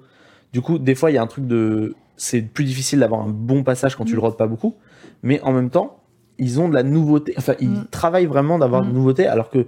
Moi, des fois, je tourne sur un peu les mêmes. À Paris, je tourne un peu des fois sur les mêmes 5 minutes pendant un mois. Et tu vois des gars, ça fait 4 ans que tu les vois, c'est toujours les mêmes 5 minutes, Ah quoi. Alors que là, vraiment, en fait, à chaque fois que, à chaque fois que je vois des extraits et tout, ils font un truc différent. Et c'est, je trouve ça hyper intéressant de les endroits qui te poussent à innover, tu vois. Je sais qu'il y a quelques scènes à Bordeaux où tu peux pas rejouer la même chose. Ouais, euh, après, euh, alors moi, ce truc-là, quand je vais jouer en province, euh, pareil, je suis un putain de parisien alors que j'ai grandi dans la campagne. Mais euh, genre, je vais dans Paris, j'ai ce truc où, euh, en fait, deux ans à Paris, euh, c'est pas deux ans, par exemple, à Bordeaux. Ouais. On joue beaucoup moins vite. Quoi. On, on évolue beaucoup moins vite, je trouve. Ah bah bien sûr, bah, Tu vois, c'est, et ça, c'est le gros problème. Et c'est le gros problème que je vois avec des gens que tu me dis, ouais, ça fait deux ans que je fais stand-up et je vois ce qu'il faut sur scène. Et, euh, et je me dis, waouh, moi, en deux ans, tu vois, genre, j'ai eu la Ouais, chance de bah. quand même bien évoluer contrairement à pa- d'autres pareil, moi, pareil, tu vois, ça, ça fait 4 ans et en vrai, je pense pas que j'ai le niveau de 4 ans à quelqu'un à Paris, Mm. tu vois. Je pense que j'ai le niveau de quelqu'un qui a un an et demi, deux ans à Paris. Mhm. Parce qu'on peut jouer beaucoup plus régulièrement. Moi, le chiffre Ouais, de aussi. ouf que j'ai entendu, j'ai entendu que Nordinganso, en une après-midi, Il a fait 14. ouais, Oh là là. 14 comic Con 14 comédies. Waouh. Ah, ça doit être un, un samedi ou un Ouais, dimanche, ouais. c'est sûr. Ouais, c'est un samedi. Oh, c'est 14. énorme. 14. Va 14. dire à ça à un mec qui, qui vit à Lyon. Mais C'est oui, son mais année, oui. quoi. 14 ouais. Comedy Club en une après-midi. Moi, dé- déjà, je, je commence à, à faire des jours où je joue deux fois. Dans ma tête, je suis Jeff Bezos, j'ai des rendez-vous de fou, je suis, je suis en mode overbooké, quoi. Ouais, J'ai pas le temps, poussez-vous, faut que je me dépêche. C'est ça, tu sais, tu, tu, tu, et tu te la pètes trop en disant à l'organisateur, faut que je bouge, euh, on se voit l'année prochaine, et dans ta tête, c'est en mode, je suis tellement un gars. Et alors qu'en vrai, euh, tu vois, notre gars dans Gensu 14, tu vois, moi, j'aurais pas le, je pense, 14, que- tu, je pense que tu fais, t'as- tu fais un burn-out entre la dixième et la onzième. Par contre, tu commences une blague à midi, à minuit, elle est prête. Ah bah oui, bah bien sûr. Ah, mais ça, c'est fou. C'est sûr. Mais, mais tu- bah moi, c'est l'avantage que j'ai avec le nul blague où euh, il y a que trois sessions. Et euh, bah, c'est pas 14, hein, mais 3, t'es. Déjà, à 3, t'es fatigué. hein. Après, moi, je reste sur toutes les sessions jusqu'au bout, tu vois. Mais genre, en 3 sessions, t'es t'es fatigué. C'est très dur. Ouais. Et qu'est-ce que vous pensez des humoristes qui euh, font jamais de plateau et qui sont très drôles, type Jérémy Ferrari euh, Euh, moi, je suis admiratif. Je vais pas te mentir. Parce que euh, à chaque fois que j'ai joué un truc en, en mettant, euh, genre, euh, à chaque fois que j'ai écrit un tout nouveau 10 minutes, alors que c'est juste un 10 minutes, Ouais. mais en mode parodé et je le fais d'un coup, je c'est dur. Et j'ai besoin, moi, du plateau, de faire des petites 2 minutes, 2 minutes de rodé pour construire un truc. Et je trouve que arriver à 100 plateaux, euh, vraiment, qui après, c'est un peu la, beaucoup d'humoristes font ça. Et en vrai, euh, j'aimerais, des fois, les comedy clubs, j'aime bien, mais des fois, c'est un peu chiant, tu vois. Ça, c'est difficile d'avoir, euh, Ouais, c'est fatigant. toujours un truc d'ego. Non, mais Mm. même aussi, des fois, c'est difficile de capter le public, d'avoir ton public. Des fois, c'est un peu, faut capter des choses, des énergies. Alors que quand t'as un public acquis, euh, enfin, pas forcément acquis, mais qui viennent te voir spécialement pour ton spectacle, des fois, tu, c'est une énergie plus agréable, tout simplement. Parce que c'est un public qui vient pour toi. C'est pas la même chose qu'un public qui vient voir des humoristes. Et, euh, et du coup, je suis admiratif d'arriver à avoir euh, autant de talent et faire des trucs sans passer par des, des mois et des mois de rodage euh, dans les comédie clubs et tester petit truc par petit truc. Je trouve ça intéressant de se dire qu'il y a des, enfin, qu'il y a des humoristes qui font ça juste pour se dire il y a d'autres méthodes. Ouais. Parce que quand on traîne trop avec les humoristes, ils sont là, faut faire des plateaux tout le Bien temps des sûr. plateaux. Et c'est bien d'entendre une autre, Ben, un autre écho. euh. Ça, c'est ça, c'est un sujet pour un autre podcast, mais en fait, euh, il faut arriver à construire son école, à construire comment on travaille et trouver. En fait, personne n'est pareil et travaille et aime travailler de la même façon. Mm. Il faut trouver chacun le, le rythme et le truc qui nous convient pour avoir les meilleurs Ouais. résultats. Moi, je sais que, que je pense pas que j'arriverai à faire comme déjà me faire et tout ça. Euh, à écrire un spectacle et, Et y aller, et y euh, aller comme ça. Je mais trop c'est peur. ça. Mais trop peur. T'es- t'es- Moi, j'ai bidé 30 minutes. Ouais, c'est ça. J'en suis revenu. De bider une Ouais, heure où ouais. tu regardes des spectacles. Tu vois, par exemple, euh, Vente de pièces à Beyrouth de Jamie Ferrari, c'est 2h30. 2h30, ça dure C'est 2h30. Ouais. Peut-être Oh. qu'au début, ça ne durait pas 2h30, tu vois, au début, peut-être Mm. pas. Mais genre, ça devait au moins durer au moins une heure et demie, tu vois. Ouais. Mais une heure et demie, comme ça, en. Tu vois, tu- toi, ce que t'aimes bien dans le saut en parachute, c'est le moment où. tu dis On saute Ouais, tu, tu- c'est. Comment euh, on dit Non, mais sauter dans le vide, c'est. euh, rien qui te retient, je sais plus. Tu- Vous parliez avec Salem de, de ça. euh, la chute libre. La voilà. chute libre, oui. Voilà, la chute libre. Dans chute libre, et ben là, pendant une heure et demie, t'es en chute libre, en mode. Tu tu dis, voilà, j'ai mon texte, j'ai ça, et, et j'espère que ça va fonctionner. Mais hors de question. Hors de question. Ouais. Ils ont l'expérience, ça y est. Ils Mm. savent, ils, ils voient plus vite ce qui va être marrant et ce qui va. Bien sûr, mais déjà c'est un truc à mon niveau. En fait, maintenant, avant quand je quand j'écrivais une blague, c'était quelque chose de marrant pour moi, mais je sais pas du tout si ça allait être marrant et tout. Maintenant, des fois, j'écris des trucs où je sais que même pour moi, c'est pas tellement drôle, mais je sais que ça va être drôle. Et ça, c'est un truc que tu apprends. Ouais. Mais tu sais, mais en fait, ce que tu sais pas, enfin, ah, je pense que ce que tu sais au fur et à mesure, mais pour l'instant, là où je sais pas, c'est je sais pas à quel point ça va être drôle. Ouais. Tu vois, des fois, t'as des trucs, tu dis ah ça, ça va être drôle de Mhm. fou, et en vrai, ça fait un petit Mhm. dans la salle. Voilà. Euh, bon, bah du coup, on arrive sur la, la fin du podcast. Euh, je vous avais demandé, on va passer sur les recommandations marrantes. Je vous avais demandé de, de venir, enfin, de, de préparer quelque chose à recommander euh, de rigolo. Euh, voilà, est-ce que vous avez quelque chose qui veut commencer? Pas moi. Pas toi, Vincent? Hum, eh ben, euh, ben, il y, en a plein, il y en a plein euh, des choses à, à recommander rigolo. Mais en vrai, euh, ah, c'est c'est pas très fair play.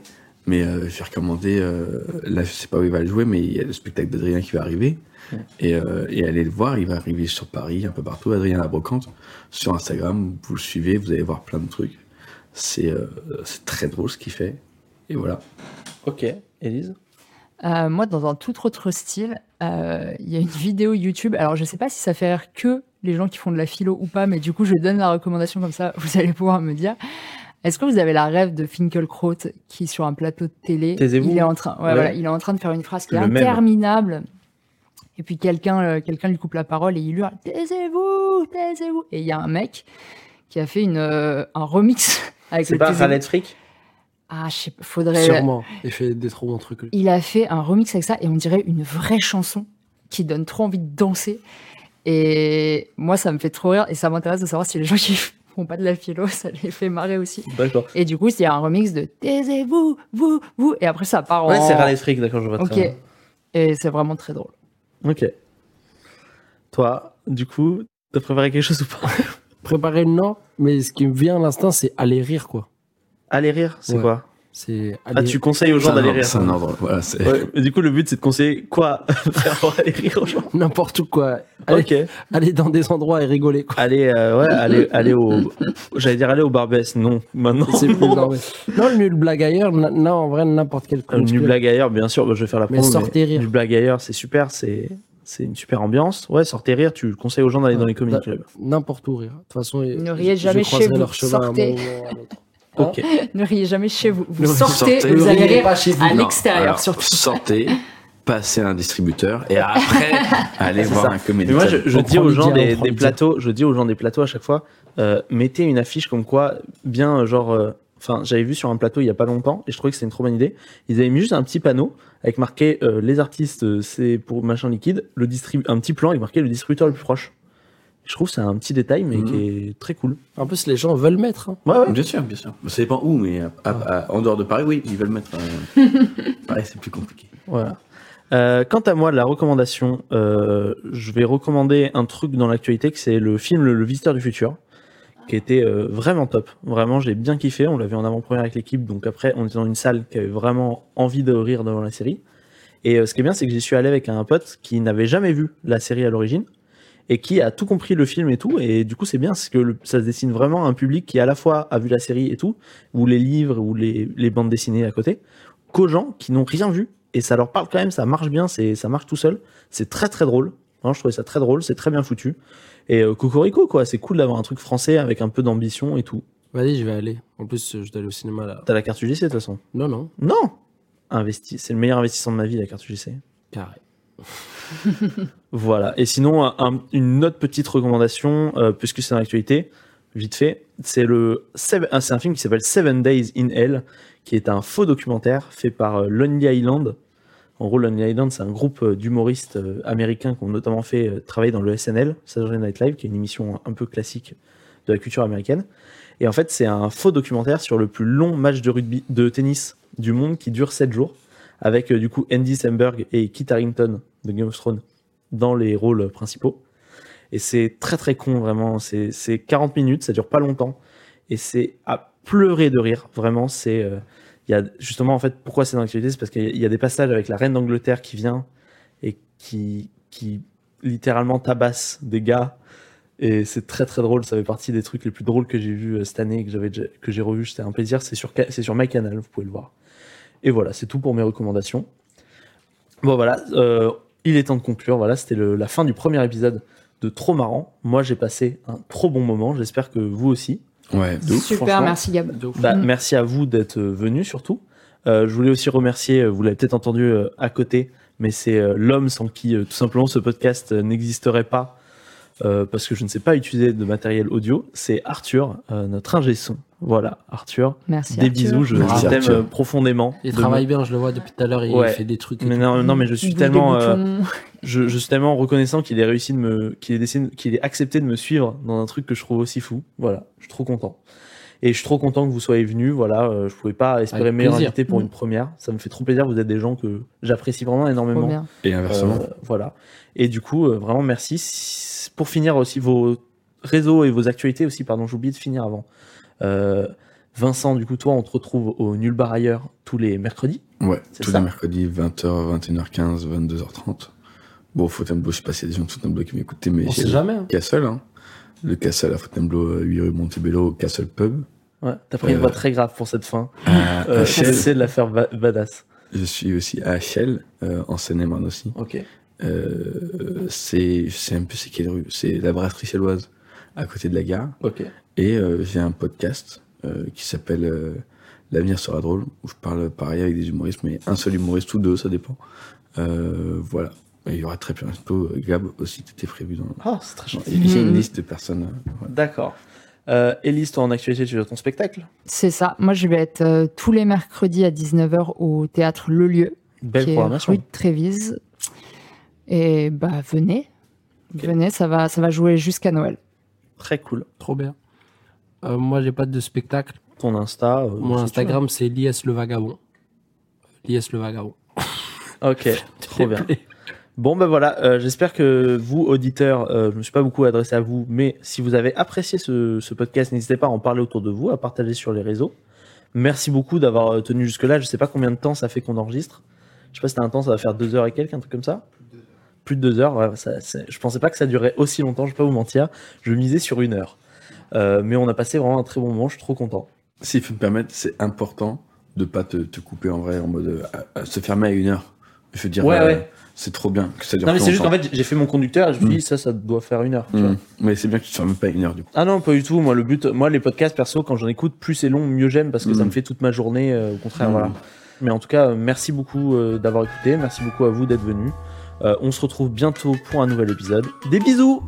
Salut. Super, merci.